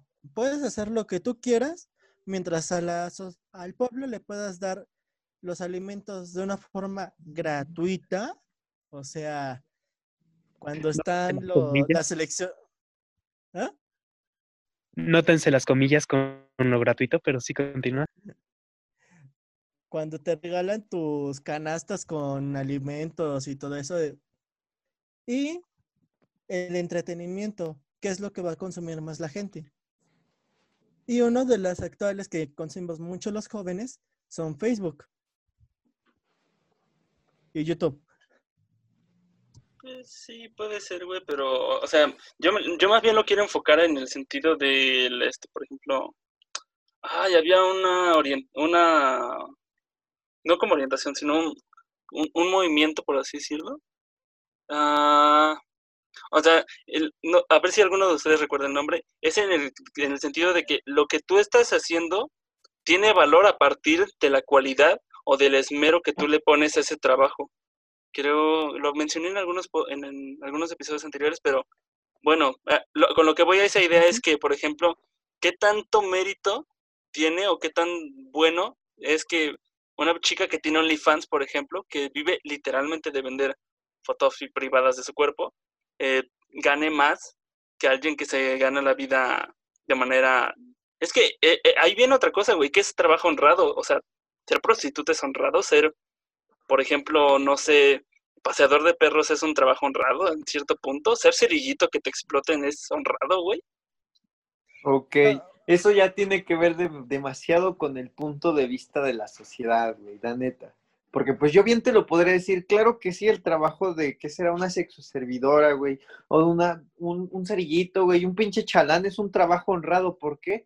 Porque todo trabajo honrado es aquel que estás consiguiendo con el sudor de tu frente, güey, ¿no? Que estás consiguiendo un beneficio a cambio de tu esfuerzo y de tu sacrificio, güey. Ya un trabajo deshonrado es cuando te estás aprovechando de, de, las demás personas, güey, para sacar un beneficio bien cabrón, ¿no? Y las demás personas salen afectadas. O sea, es un pinche asalto, güey, un robo. Es ahí, eh, bueno, uno de los tantos puntos de vista, caballero. No sé si ustedes tengan algún otro. Pues si lo queremos ver como un trabajo honrado, todo trabajo es bueno, siempre y cuando no sobrepase de lo que tú deseas. O sea, es como de, vamos a hacer, si quieres ser un sexo servidor o sexo servidora, hazlo como te gusta, como quieres ser. Pero si alguien quiere tocarte y tú no quieres que lo haga, aunque sea sexo servidor o sexo servidora, pues estás haciendo tu derecho de mantener tu... ¿Cómo se le llama esto? ¿Estatus? No, a tu, a tu valor. De sí, tal vez para ti sea una puta, pero soy una puta que te cobra. No me vas a tocar así porque así. ¿Cierto o falso? Y es, en el caso igual, es en el mismo caso con los trabajadores. Cualquiera puede trabajar de cerillito, de lo que tú quieras. Pero si tú dejas que te explote, ese es tu deseo. Porque tú tienes un horario y tienes funciones que debes de reconocer. Que si te ponen a hacer otras cosas, debes decir, eso no viene en mi contrato. Ah, es que tú nada más entraste y tienes que hacerlo porque yo te obligo. No, o sea, también está el valor de uno mismo. Puede ser. ¿Tú, Rodrigo, qué opinas? Yo opino que, pues sí, tal y como dice Braulio, al, al final todo se basa en el tema del contrato. Digamos, la gente toda la vida se la pasa firmando de alguna u otra forma contratos, sean verbales o, escritos. Pero si lo que te piden está más allá de, lo que realmente debes hacer, entonces sí es una situación de explotación. Puede ser, güey. Lo, habíamos platicado este Chris y yo, me parece que en el primer capítulo del podcast. O sea, a las generaciones del día de hoy se les pide ser multitasking. En español, multitareas. Eh, que trabajen bajo presión, güey, que sepan, no sé, eh, manejar 50 programas, porque ya no quieren ahora mismo a 50 trabajadores y que, todos sepan hacer su trabajo de calidad, únicamente especializándose en eh, esa parte del proceso de la empresa ah, para, para, tener la el mayor número de ganancias. No, lo que quieren es un cabrón que haga la tarea de 50.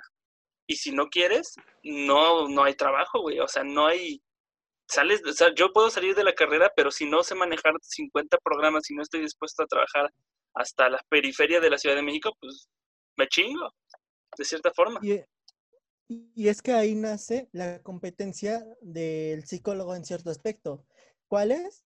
El, coaching. No sé si lo conozcan. El coaching. Uy, carnal. el coaching te dice de, tú tienes potencial, tú puedes hacerlo, tú sigue, pero deberías de divorciarte, ¿sabes? Porque tu mujer te, te explota y te quita tiempo. Y si no estuvieras con ella, o sea, la idea del coaching es de, quiero una persona que no tenga vida social, que no tenga nada que lo amarre, ni siquiera casa, que lo pueda mandar hoy a China y mañana a Houston, así valiéndome verga, que le haga como quiera, pero yo quiero que me cumpla lo que yo le obligo. Viejo, ¿me permites? Porque pues yo vengo de ahí y te puedo decir que estás completamente incorrecto, viejo. El coaching no quiere eso. Al contrario, el coaching, como en la política, le conviene a las personas que sepan mover masas, porque las personas que saben mover masas son las que pueden acercar a más personas al coaching, güey.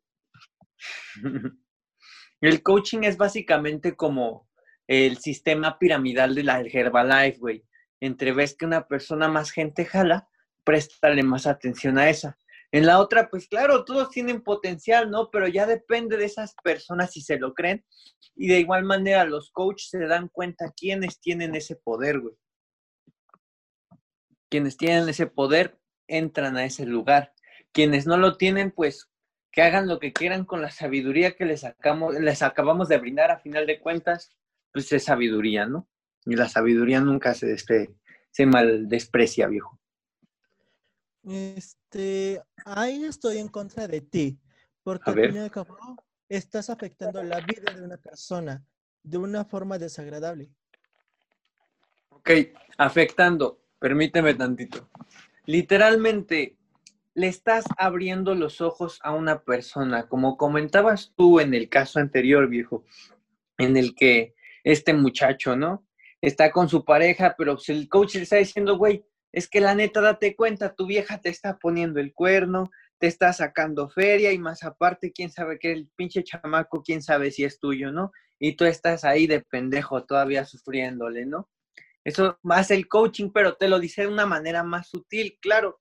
Y a final de cuentas, ¿quién te está haciendo más daño, güey? La persona con la que ya desperdiciaste seis, siete años de tu vida con una relación a lo pendejo, güey, o un coach que te viene a ayudar, te viene a guiar de igual manera y viene pues a enseñarte un mundo nuevo básicamente en el que si te pones bien vergas, tú te puedes convertir en uno de ellos o hasta alguien mejor. O claro, ajeno a ellos también te puedes convertir, ¿no? Pero con ese mismo poder y sabiduría que te compartieron esas personas. Este, no, estoy en ese mismo punto en contra, porque estás diciendo al final que, o sea, tú tienes la razón, que estás diciendo que tú puede, que él puede hacer lo que él quiera. Y sí, tal vez tiene que reevaluar lo que vive. Claro. Pero tú le estás dando una vida igual de mísera. ¿Por qué igual de mísera, viejo? Porque, se va a hacer daño, ¿no?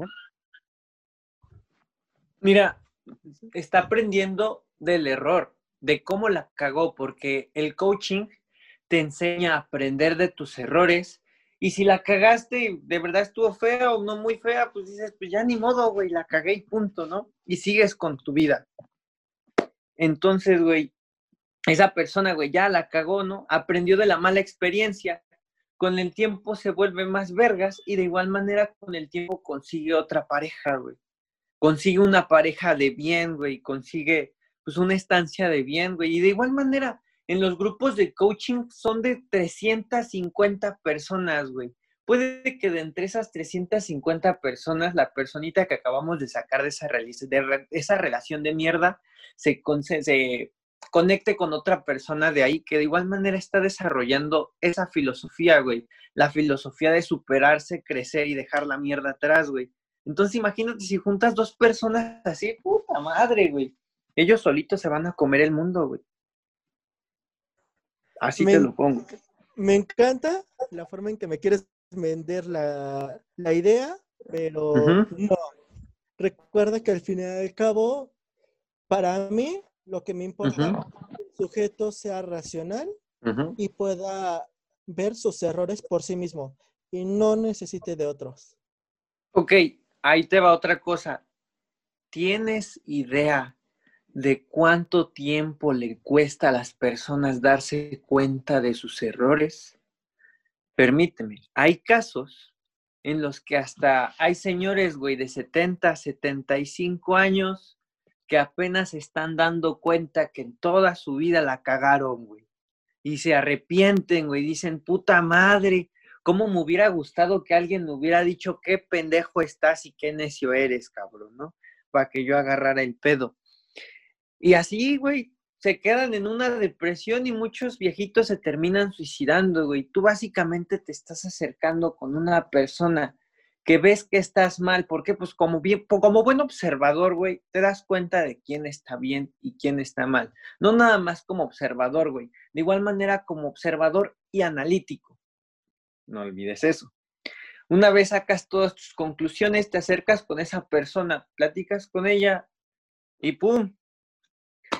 Tus conclusiones son ciertas. Entonces ahí cuando vas creando una terapia para esa persona, le dices más o menos cómo está el asunto.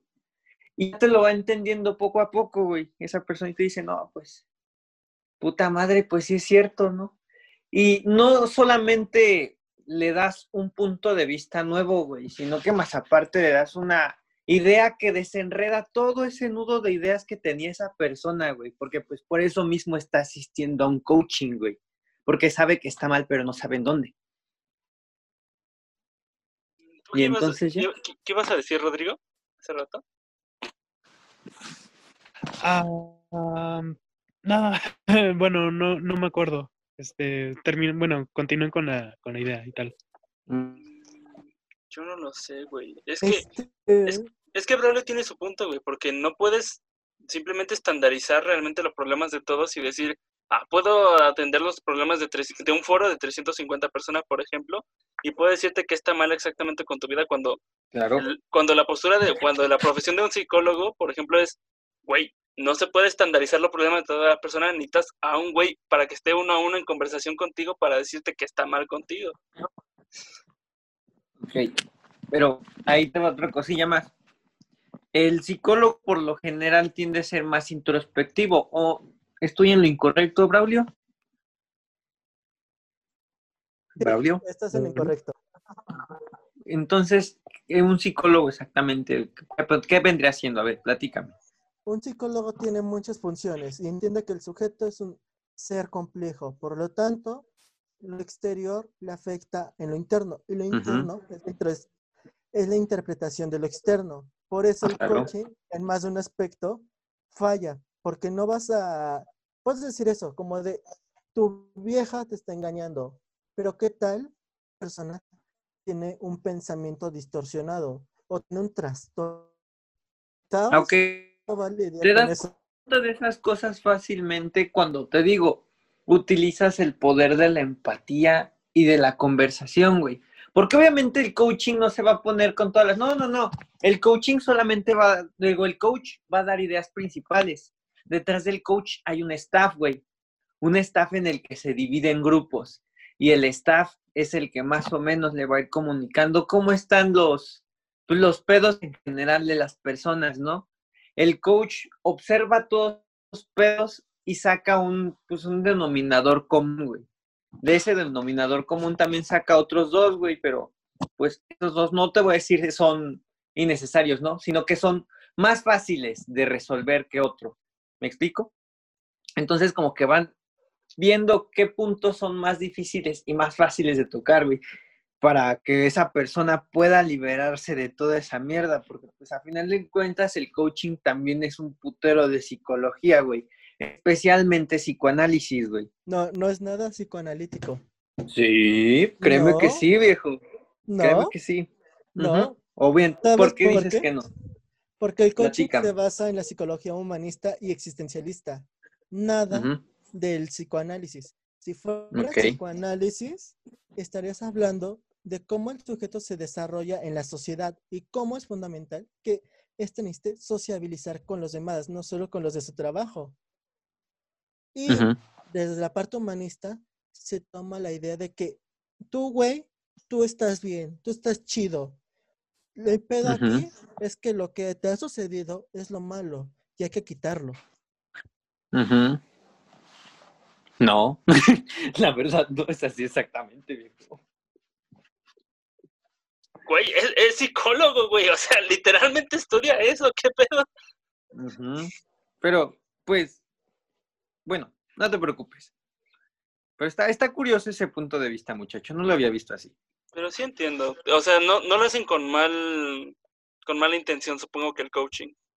Pero, pues, no sé, güey, tampoco estoy tan, tan a favor de de 800 dardos que tiro en un foro, a alguno le tiene que pegar. Pues sí, güey, pero ¿qué tal que hay 700 dardos a los que no le diste a Permíteme?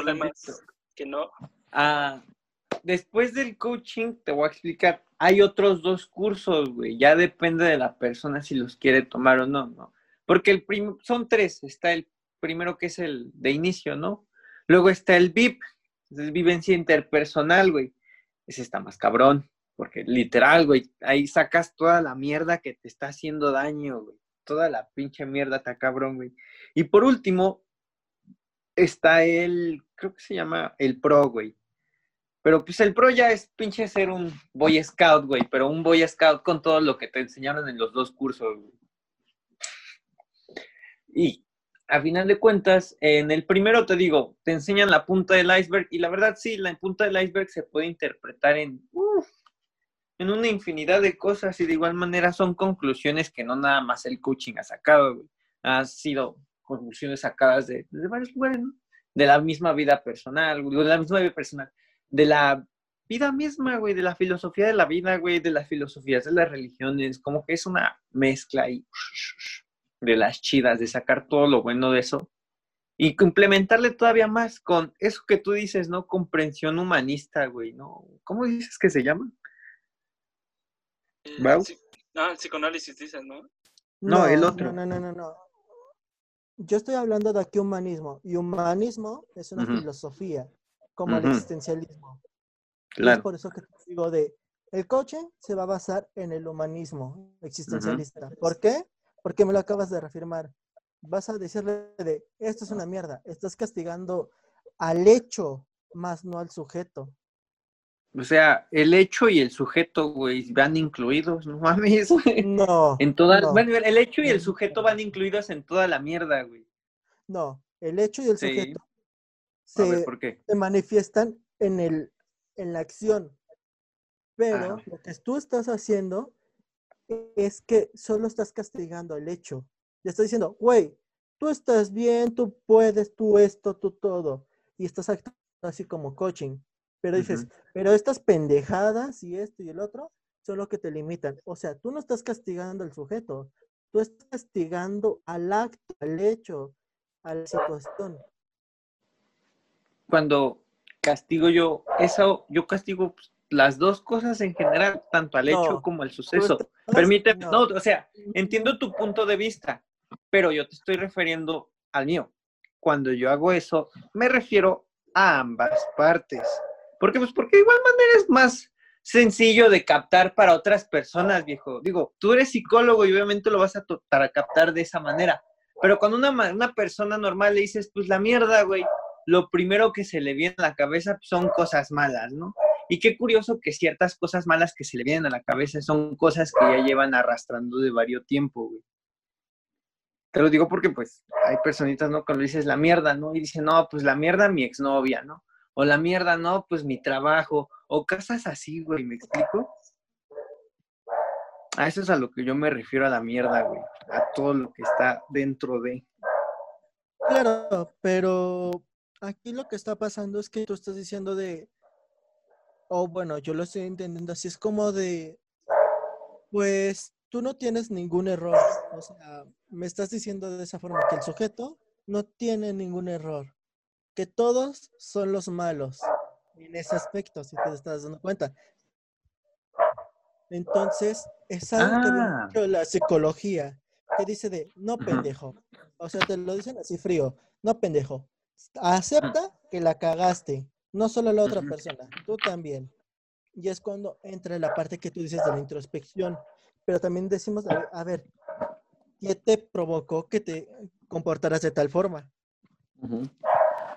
Por eso la psicología, yo, yo no digo de que esté mal el coaching, yo digo de, hay un punto en que sí digo, qué bueno, está bien que digas de, tú puedes, tú todo esto, pero cuando se meten con el sujeto a decirle las cosas que le están pasando, es cuando tú no sabes qué tanto vas a afectar a esa persona, porque puedes decir de, no, yo sí estoy sacando su potencial, pero no sabes si realmente es una persona que presenta depresión y su sostén es esa persona.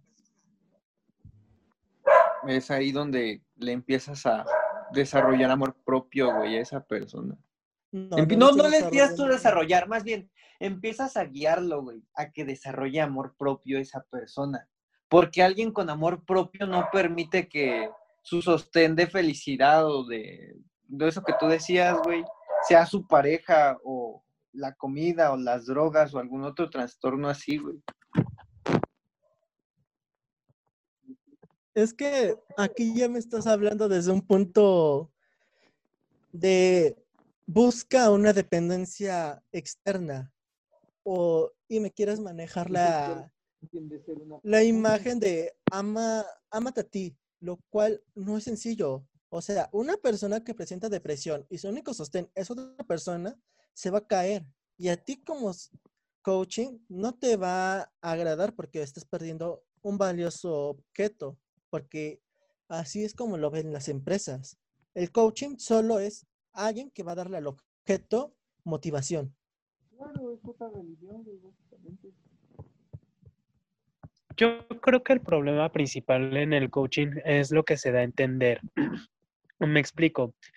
Eh, te venden la posibilidad de que tú eres capaz de hacerlo todo siempre y cuando te esfuerces lo suficiente, pero hay situaciones en las que directamente tú no puedes influir. Y al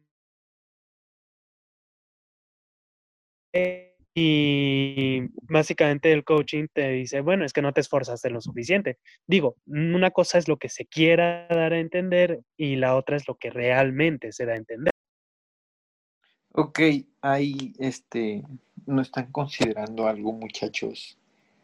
Está el staff. El staff te va a seguir, güey. Es como, digo, a final de cuentas ya lo pagaste, ¿no?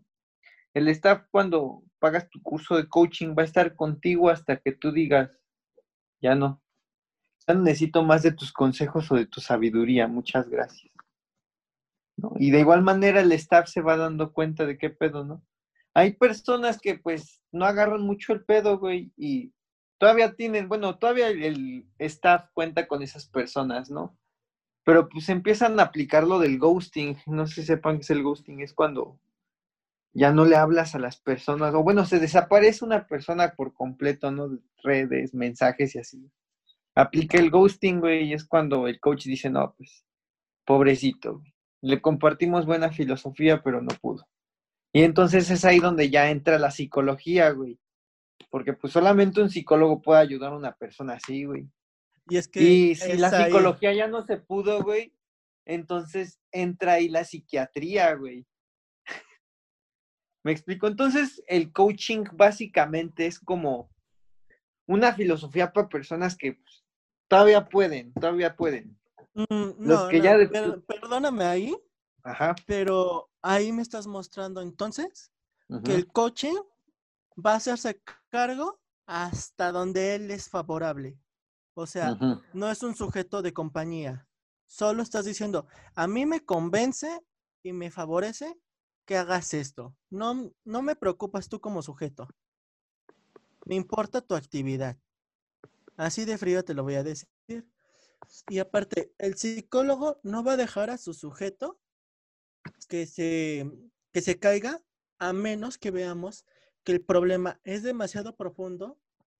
O sea, hablamos de profundo de un depresivo que ya han tenido tres intentos de suicidio. Es cuando decimos de, güey, yo ya no puedo, necesito pasarte con otro psicólogo y aparte te voy a pasar con un psiquiatra para que trabajemos este pedo.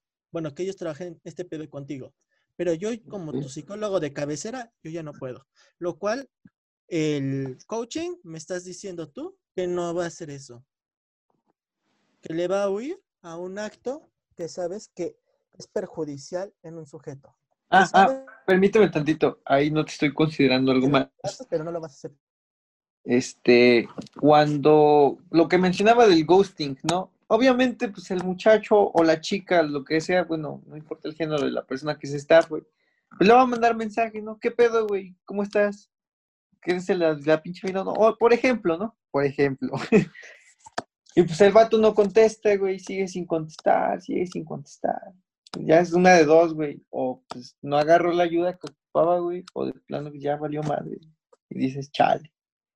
Y pues depende del staff, güey, si le va a afectar eso o continúa con su vida, güey. Y sí, te lo voy a ser bien sincero, ciertas personas de esos lugares pues tienden a ser fríos, ¿no? Porque al final de cuentas es como un negocio, una religión. Pero al final de cuentas, ¿qué religión, un negocio no es así, güey? Sí, puede ser, güey. Al fin y al cabo también este, la psiquiatría responde, a, viéndolo desde un punto capitalista, responde a una oferta y una demanda, yo creo. Claro. Este, bueno, en esa parte de la psiquiatría, desde la psicología, nosotros sabemos, como los médicos, que la psiquiatría ya debería de haber desaparecido. Que no lo hayamos hecho es por una circunstancia económica porque es una forma de entrada y una forma de controlar a una sociedad enferma. ¿Por qué? Porque con un médico y un psicólogo bien capacitados pueden llevar las funciones de un psiquiatra. Ya, claro. pero te está saltando un pequeño paso. Por ejemplo, hay enfermedades que no son tratables con psicología. Por ejemplo, la esquizofrenia. Un esquizofrénico necesita medicamentos para controlar las voces. O sea, también ahí te estás yendo un poco a los extremos. No, no, no, Rod, eso es lo que yo decía de un psicólogo y un médico trabajando juntos se puede llevar a cabo. Y además, hechos por propios psicólogos que se fueron al área de la psiquiatría. O sea, han tenido estudios médicos y psíquicos y se basan demasiado en la parte de Freud porque la esquizofrenia viene desde el psicoanálisis. Muchos de los trastornos conocidos son psicoanalíticos porque las otras tipos de teorías psicológicas no consideran casi a, la, a los trastornos más que las discapacidades mentales o motrices, que mentales y las mentales son muy diferentes a los trastornos.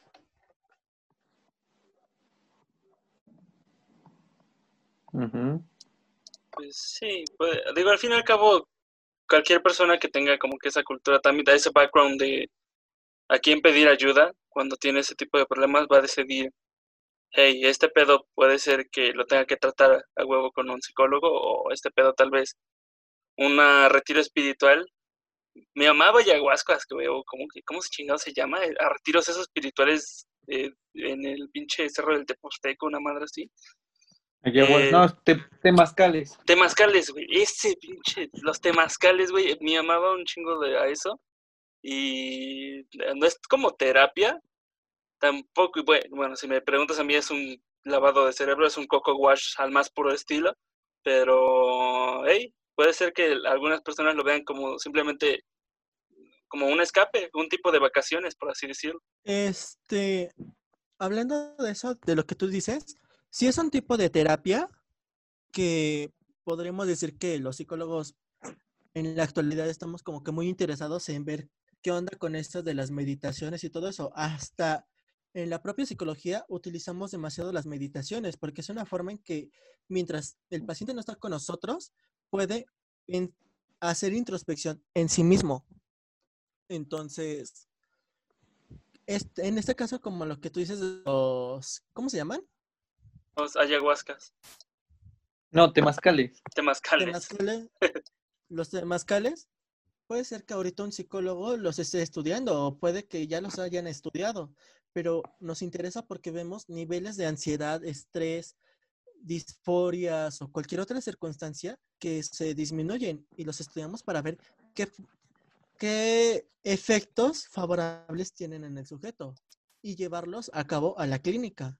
O sea, son muchas cosas que mientras favorezcan de buena forma y, de, y cuidadosa, que no dañe el pensamiento del sujeto, el psicólogo los va a probar. Ok, ¿me permites, ¿me permites tantito, bro? Yo ya he participado también en temazcales, viejo. Es... Y una de esas, de hecho, fui bajo los efectos del LSD, te voy a ser bien sincero. Y de hecho, también me gustaría ver, ¿tú qué opinas sobre la relación entre el LSD y la psicología, viejo? Mira, el LSD, yo no lo sabía, pero sí es cagado, pero sí se ha estudiado mucho y se ha notado que puede servir como un medicamento para como la esquizofrenia. Claro. Y hay otros trastornos también pero se considera como algo favorable siempre y cuando no se lleve de forma lucrativa. Muy bien. ¿Y ya? Nada, si lo, te lo dejo así porque te podría hablar sobre Freud y sus paquetitos de cocaína que regalaba su familia, pareja y pacientes. Bueno, no, no queremos hablar. Ok, el LSD, para no hacerte el cuento largo, viejo, el LSD cuando tiene contacto con tu mente, güey, te empieza literal a conectar un putero de cables que estaban hechos mierda en tu cabeza. Y de igual manera, te vuelves, aparte de que vuelves, te vuelves muy, muy introspectivo, también comienzas a detectar cosas que no se ven a simple vista, güey. Empiezas a tus sentidos se intensifican al punto en el que literal puedes sentir la energía de los árboles, la energía de las plantas, de los animales y de la tierra, viejo. Puedes sentir las energías, básicamente, me explico. Y el día que yo estuve encerrado en el temazcal bajo los efectos del LSD contra las demás personas, se sentían dos pinches, bueno, sentían varias energías, de las cuales tres eran muy características, güey. La primera era una que radiaba a mi hermano. Mi hermano, pues, iba bastante, con bastante furia, güey. Se veía bastante de malas. Y radiaba una energía pesada, güey. Y de igual manera podía ver a través de él una luz, güey. Una luz en color rojo bastante intensa, ¿no? A pesar de que estábamos todos encerrados en el temazcal a oscuras, pude ver esa luz en mi hermano iba con otra compañerita y ella tenía una luz un tanto amarilla y su energía se sentía bastante diferente. Por último, las demás personas se sentían apagadas, güey, iban de color gris. Y sus energías eran muy, muy ligeras, güey. Muchas personas estaban yendo al temazcal porque, pues, no tenían otra cosa que hacer, literal, y nada más iban de metichones, ¿no? Y solamente las personas que realmente iban al temazcal sentían la energía y se lo tomaban tan en serio y lo respetaban como tal, güey, se sentían unas energías un poquito más, ¿cómo te podría explicar? Más auténticas, ¿me explico? Es ahí donde yo me eh, introduje entre esas energías. Y vaya viaje. Este, aquí tengo dos circunstancias. Ok, platícame. Me, me produce este conflicto que utilizas la palabra mente y energía. ¿Qué es mente y energía? Mente, esta cosita que está aquí en mi cabeza chambeando todos los días. Y energía, güey, pues básicamente eso, ¿no?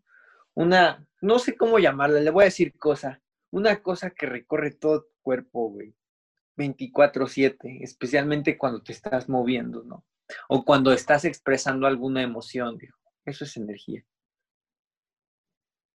Ok, mm, creo que ahí sí diferimos mucho. Bueno, al menos porque desde mi perspectiva de la psicología, la mente se ve como un conjunto de capacidades intelectuales. Ok. Y la energía es el proceso que sucede de forma bioquímica. Muy bien. Pero, ¿qué hay de la otra energía? De la energía que radia la tierra y las plantas. De esa energía. Mm, aquí también está haciendo, dice, ¿cómo? A lo espiritual, pero yo, yo puedo bajar esta idea de lo espiritual desde esa parte bioquímica. Al final de cabo, la energía produce calor. Entonces, lo que tú me dices es, puede ser en un punto efectos que, que dieron el consumo del LCD. Claro. Y las hierbas que se estaban utilizando en el temazcal. Ok, en el temazcal no se utilizan hierbas psicodélicas, viejo.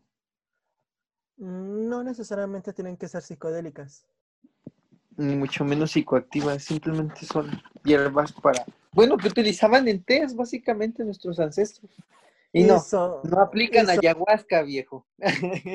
Antes de que lo vayas a mencionar, no aplican ayahuasca, no te preocupes. No, no, no, no, no. Te voy a poner un ejemplo muy sencillo. A ver. La manzanilla. La manzanilla se le reconoce como una de las hierbas que relajan y se usan en cierto aspecto en las personas con ansiedad o que mm, sienten estrés para que se relajen. Entonces, si pones esa hierba con otras que no son ni psicoactivas ni psicodélicas, pero en gran cantidad o en o que contienen ciertas composiciones químicas, al final producen una, un olor que puede producir como la, una hierba psicoactiva o psicodélica. O sea, al final no, no por eso te vas a salvar y decir de, pues fue esto. Y por otro lado, este, lo de las energías que tú mencionas. O sea, es como lo que te mencionaba el podcast anterior. No niego que exista un espíritu y en este caso no te niego que exista como que tal cosa de la energía pero sí se entiende que como podemos interpretar como sujetos cómo se siente la otra persona por cómo se ve tenso su cuerpo. claro. Ahora, ¿qué pasaría si te dijera que esa tensidad, güey, o esa depresión, o esa flacidez de las personas en sus cuerpos tienden a liberar cierta energía, güey? Porque, pues mira, ajeno de cuando estaba en el Temazcal, te voy a ser bien sincero, eh, no es la única vez en la que he consumido LSD, ¿no? Otra vez que la consumí, pues con una personita en pareja, ¿no? Literalmente podíamos sentir nuestra energía, güey. Podíamos, bueno, ya no me quiero ir todavía más espiritual, ¿no? Pero pues tuvimos una experiencia espiritual como ninguna. O sea, ambos compartimos un viaje viejo y estuvo increíble. Digo, a final de cuentas, cómo funcionaron dos mentes de una manera tan exacta, güey, en un solo momento. Verga, güey. ¿Dónde me vine a este, meter? ¿A qué te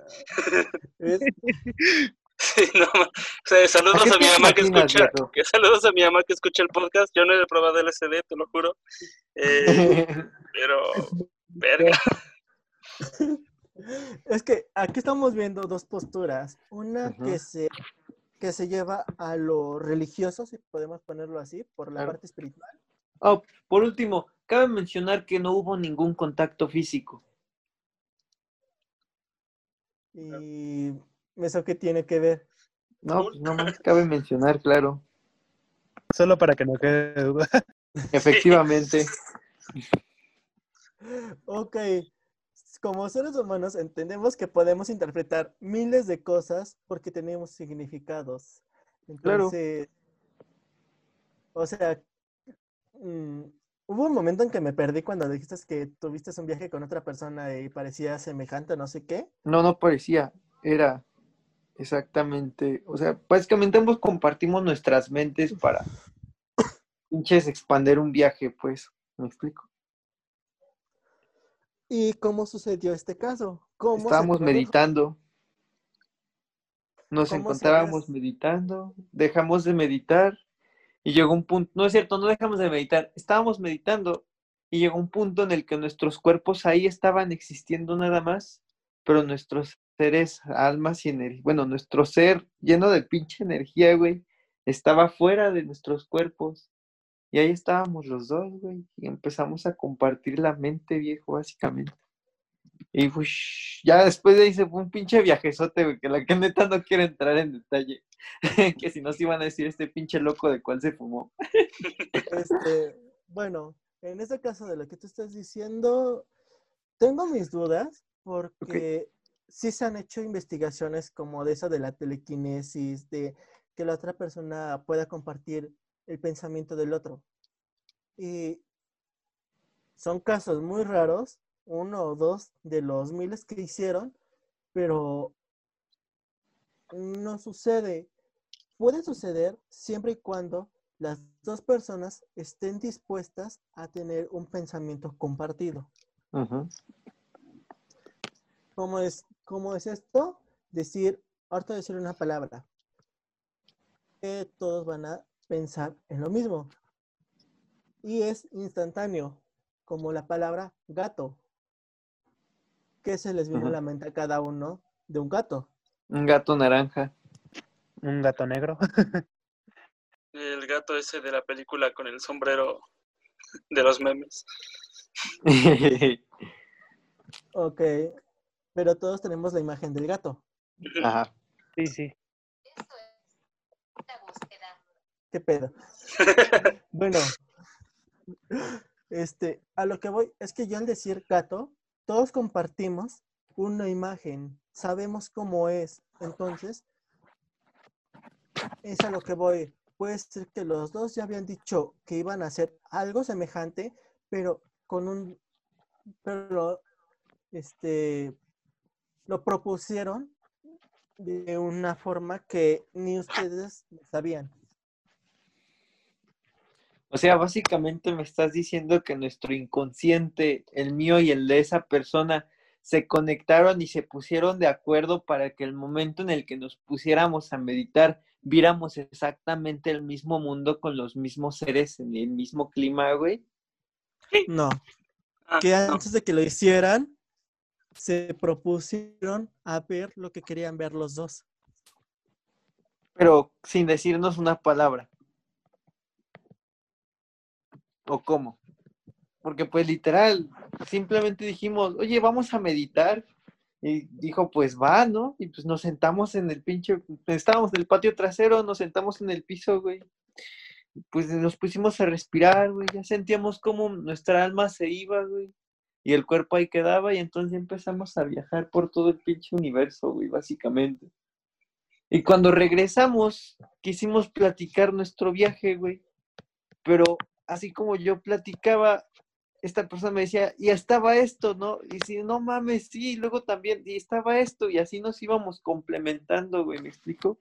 De todo lo que vimos lo empezamos a contar, ¿no, güey? Y pues estuvo cabrón de cuántas cosas, bueno, para ser exacto, cómo todo coincidió, güey, a la perfección, güey. ¿Me mm. explico? Sí, esto podemos, esto necesita ser una, una plática más profunda, lo cual creo que ahorita con el tiempo que tenemos, pues no nos da. Pero bueno, este, ¿en qué estábamos anteriormente?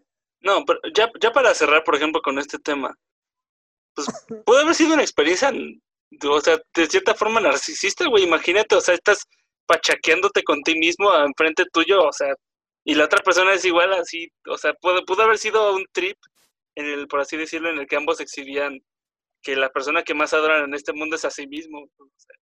no, no, no quiero insinuar eso, pero pudo haber sido también.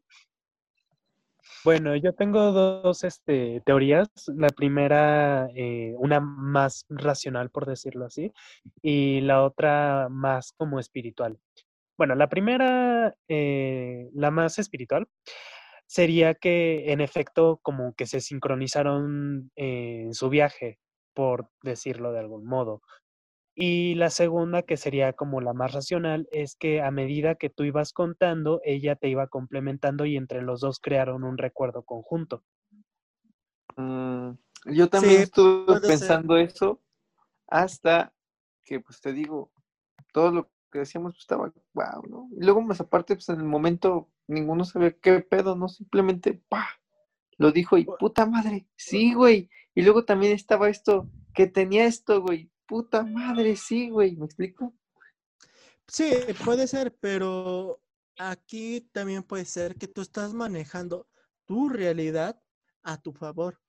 Porque si alguien ataca esa realidad y en verdad la afecta y la destruye, es una forma en que empiezas a dudar de entonces qué viví, porque es cierto, vamos a ponernos en este caso, somos cuatro güeyes hablando por Zoom, o bueno, en este caso, y estábamos platicando y cada uno está viviendo este hecho, esta realidad a su modo, cuando solo existe una realidad, pero que cada uno la construimos a nuestro gusto y a nuestro favoritismo.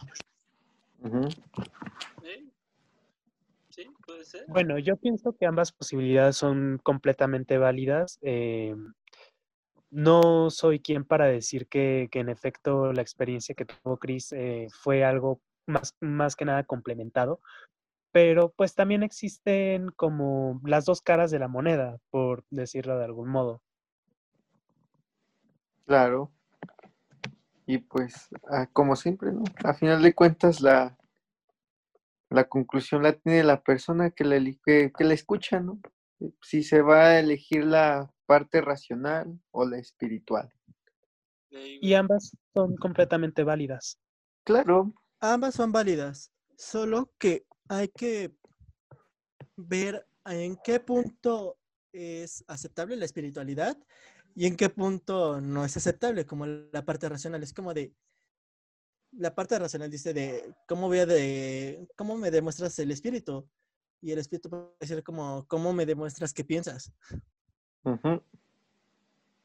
Entonces, son, son casos que en nuestra sociedad nos conflictúa, son casos que han tenido muchos problemas, pero podemos quedar de acuerdo que ambos crean una realidad que todos compartimos, pero cada quien la interpreta a su manera. La interpreta a su manera. Y a su beneficio. Claro. De, manera indirecta, seguramente acabamos de influenciar a alguien para que se meta a los. Al espiritismo. espiritismo. Bienvenidos, familia. Todos son aquí bienvenidos.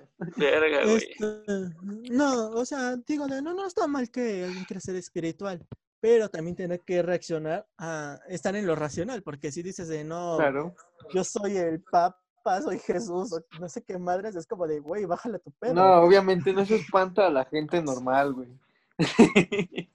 claro, o sea, ese es el punto.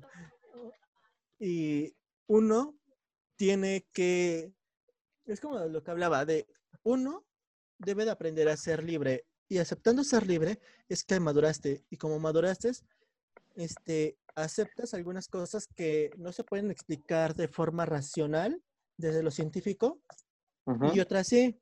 Pero sabes que todo eso, como tú lo vayas diciendo, va a afectar al otro. Siempre tienes que pensar en los demás antes de ti. Claro.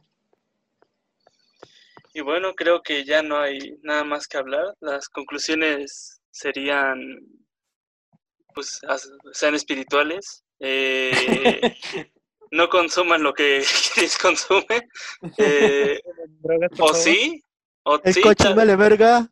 tal Siempre vez, cuando sean responsables. sí. El Eh, coaching es bueno y malo como la religión. O bien, es otra religión más en este país. Vuélvanse estoicos, por favor. Es la mejor. ey, eh, los bullies de, de Jorge merecían ser expulsados y qué chingón. No, no Sí, merecían sí ser me lo- sí lo expulsados. merecían, la neta. Chinguen a su madre también. No, no lo merecían. Viejo, Es como, güey, es como decir de, solo porque nació este por tu madre, merecía ser ultrajada. pero no es lo mismo, güey. O sea, no, son los eso- pinches chavitos vergueros y el otro, pues es una morrita que no tuvo nada que ver. No, sí hay una cosa. Nosotros como sociedad tenemos la culpa por no poner límites. Claro, también. Ojalá que esos vatos se formen y se re- más bien se reformen a partir de lo que aprendieron por esta experiencia y que ninguno haya sido ya- dañado físicamente. Y nada más. ¿Tienen algo que agregar? Este, sí, este, sí se van a reformar en cierto aspecto, pero van a tenerle odio de alguna forma a la sociedad.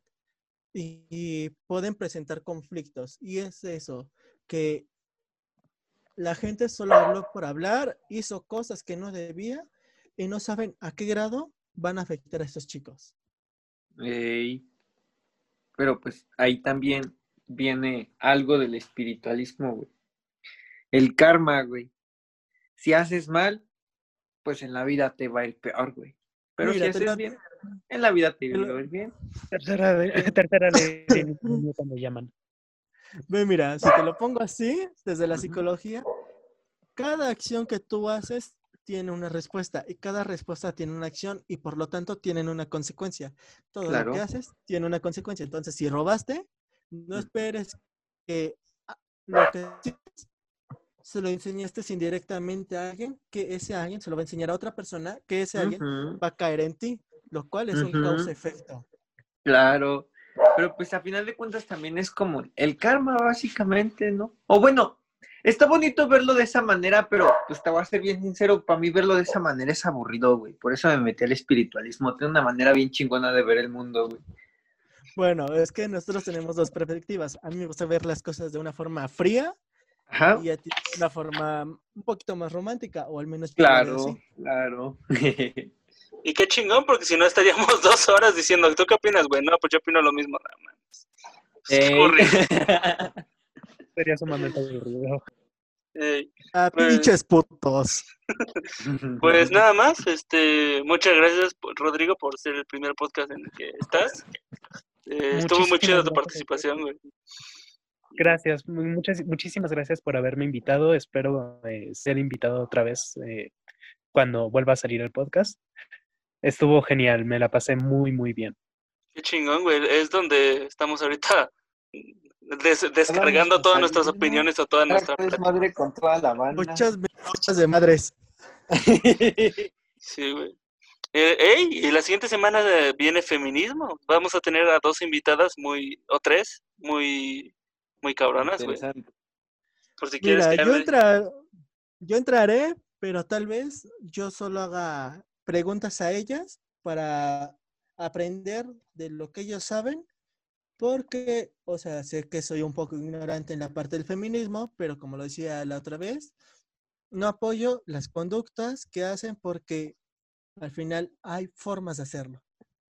Ey, pues podemos organizarnos por el chat para ver si quién hace las preguntas y que quién, qui- quién quiere intervenir en, el, en la plática que tengamos la siguiente semana. Pero, hey, nada más. Qué chido, qué chido salió el episodio del día de hoy, la neta. Y sí. Pues nada más, muchas gracias por escucharnos. Este, recuerden que estamos en Anchor y en Spotify. Nos pueden encontrar como dos vatos hablando. Eh, voy a cambiar el nombre en el siguiente episodio seguramente o algo similar. No sé, tal vez lo cambie, tal vez no lo cambie. Pero sí, si les gustó, difundan todo lo que puedan. Sean máquinas de compartir y nada más. Compartan, compártanos sus opiniones igual. Eh, Muchas gracias a todos por estar en la llamada y nos vemos la siguiente semana. Sobre eso, nos vemos, Ian, y gracias a ti, muchacho. Hasta luego. Bye. Hasta luego.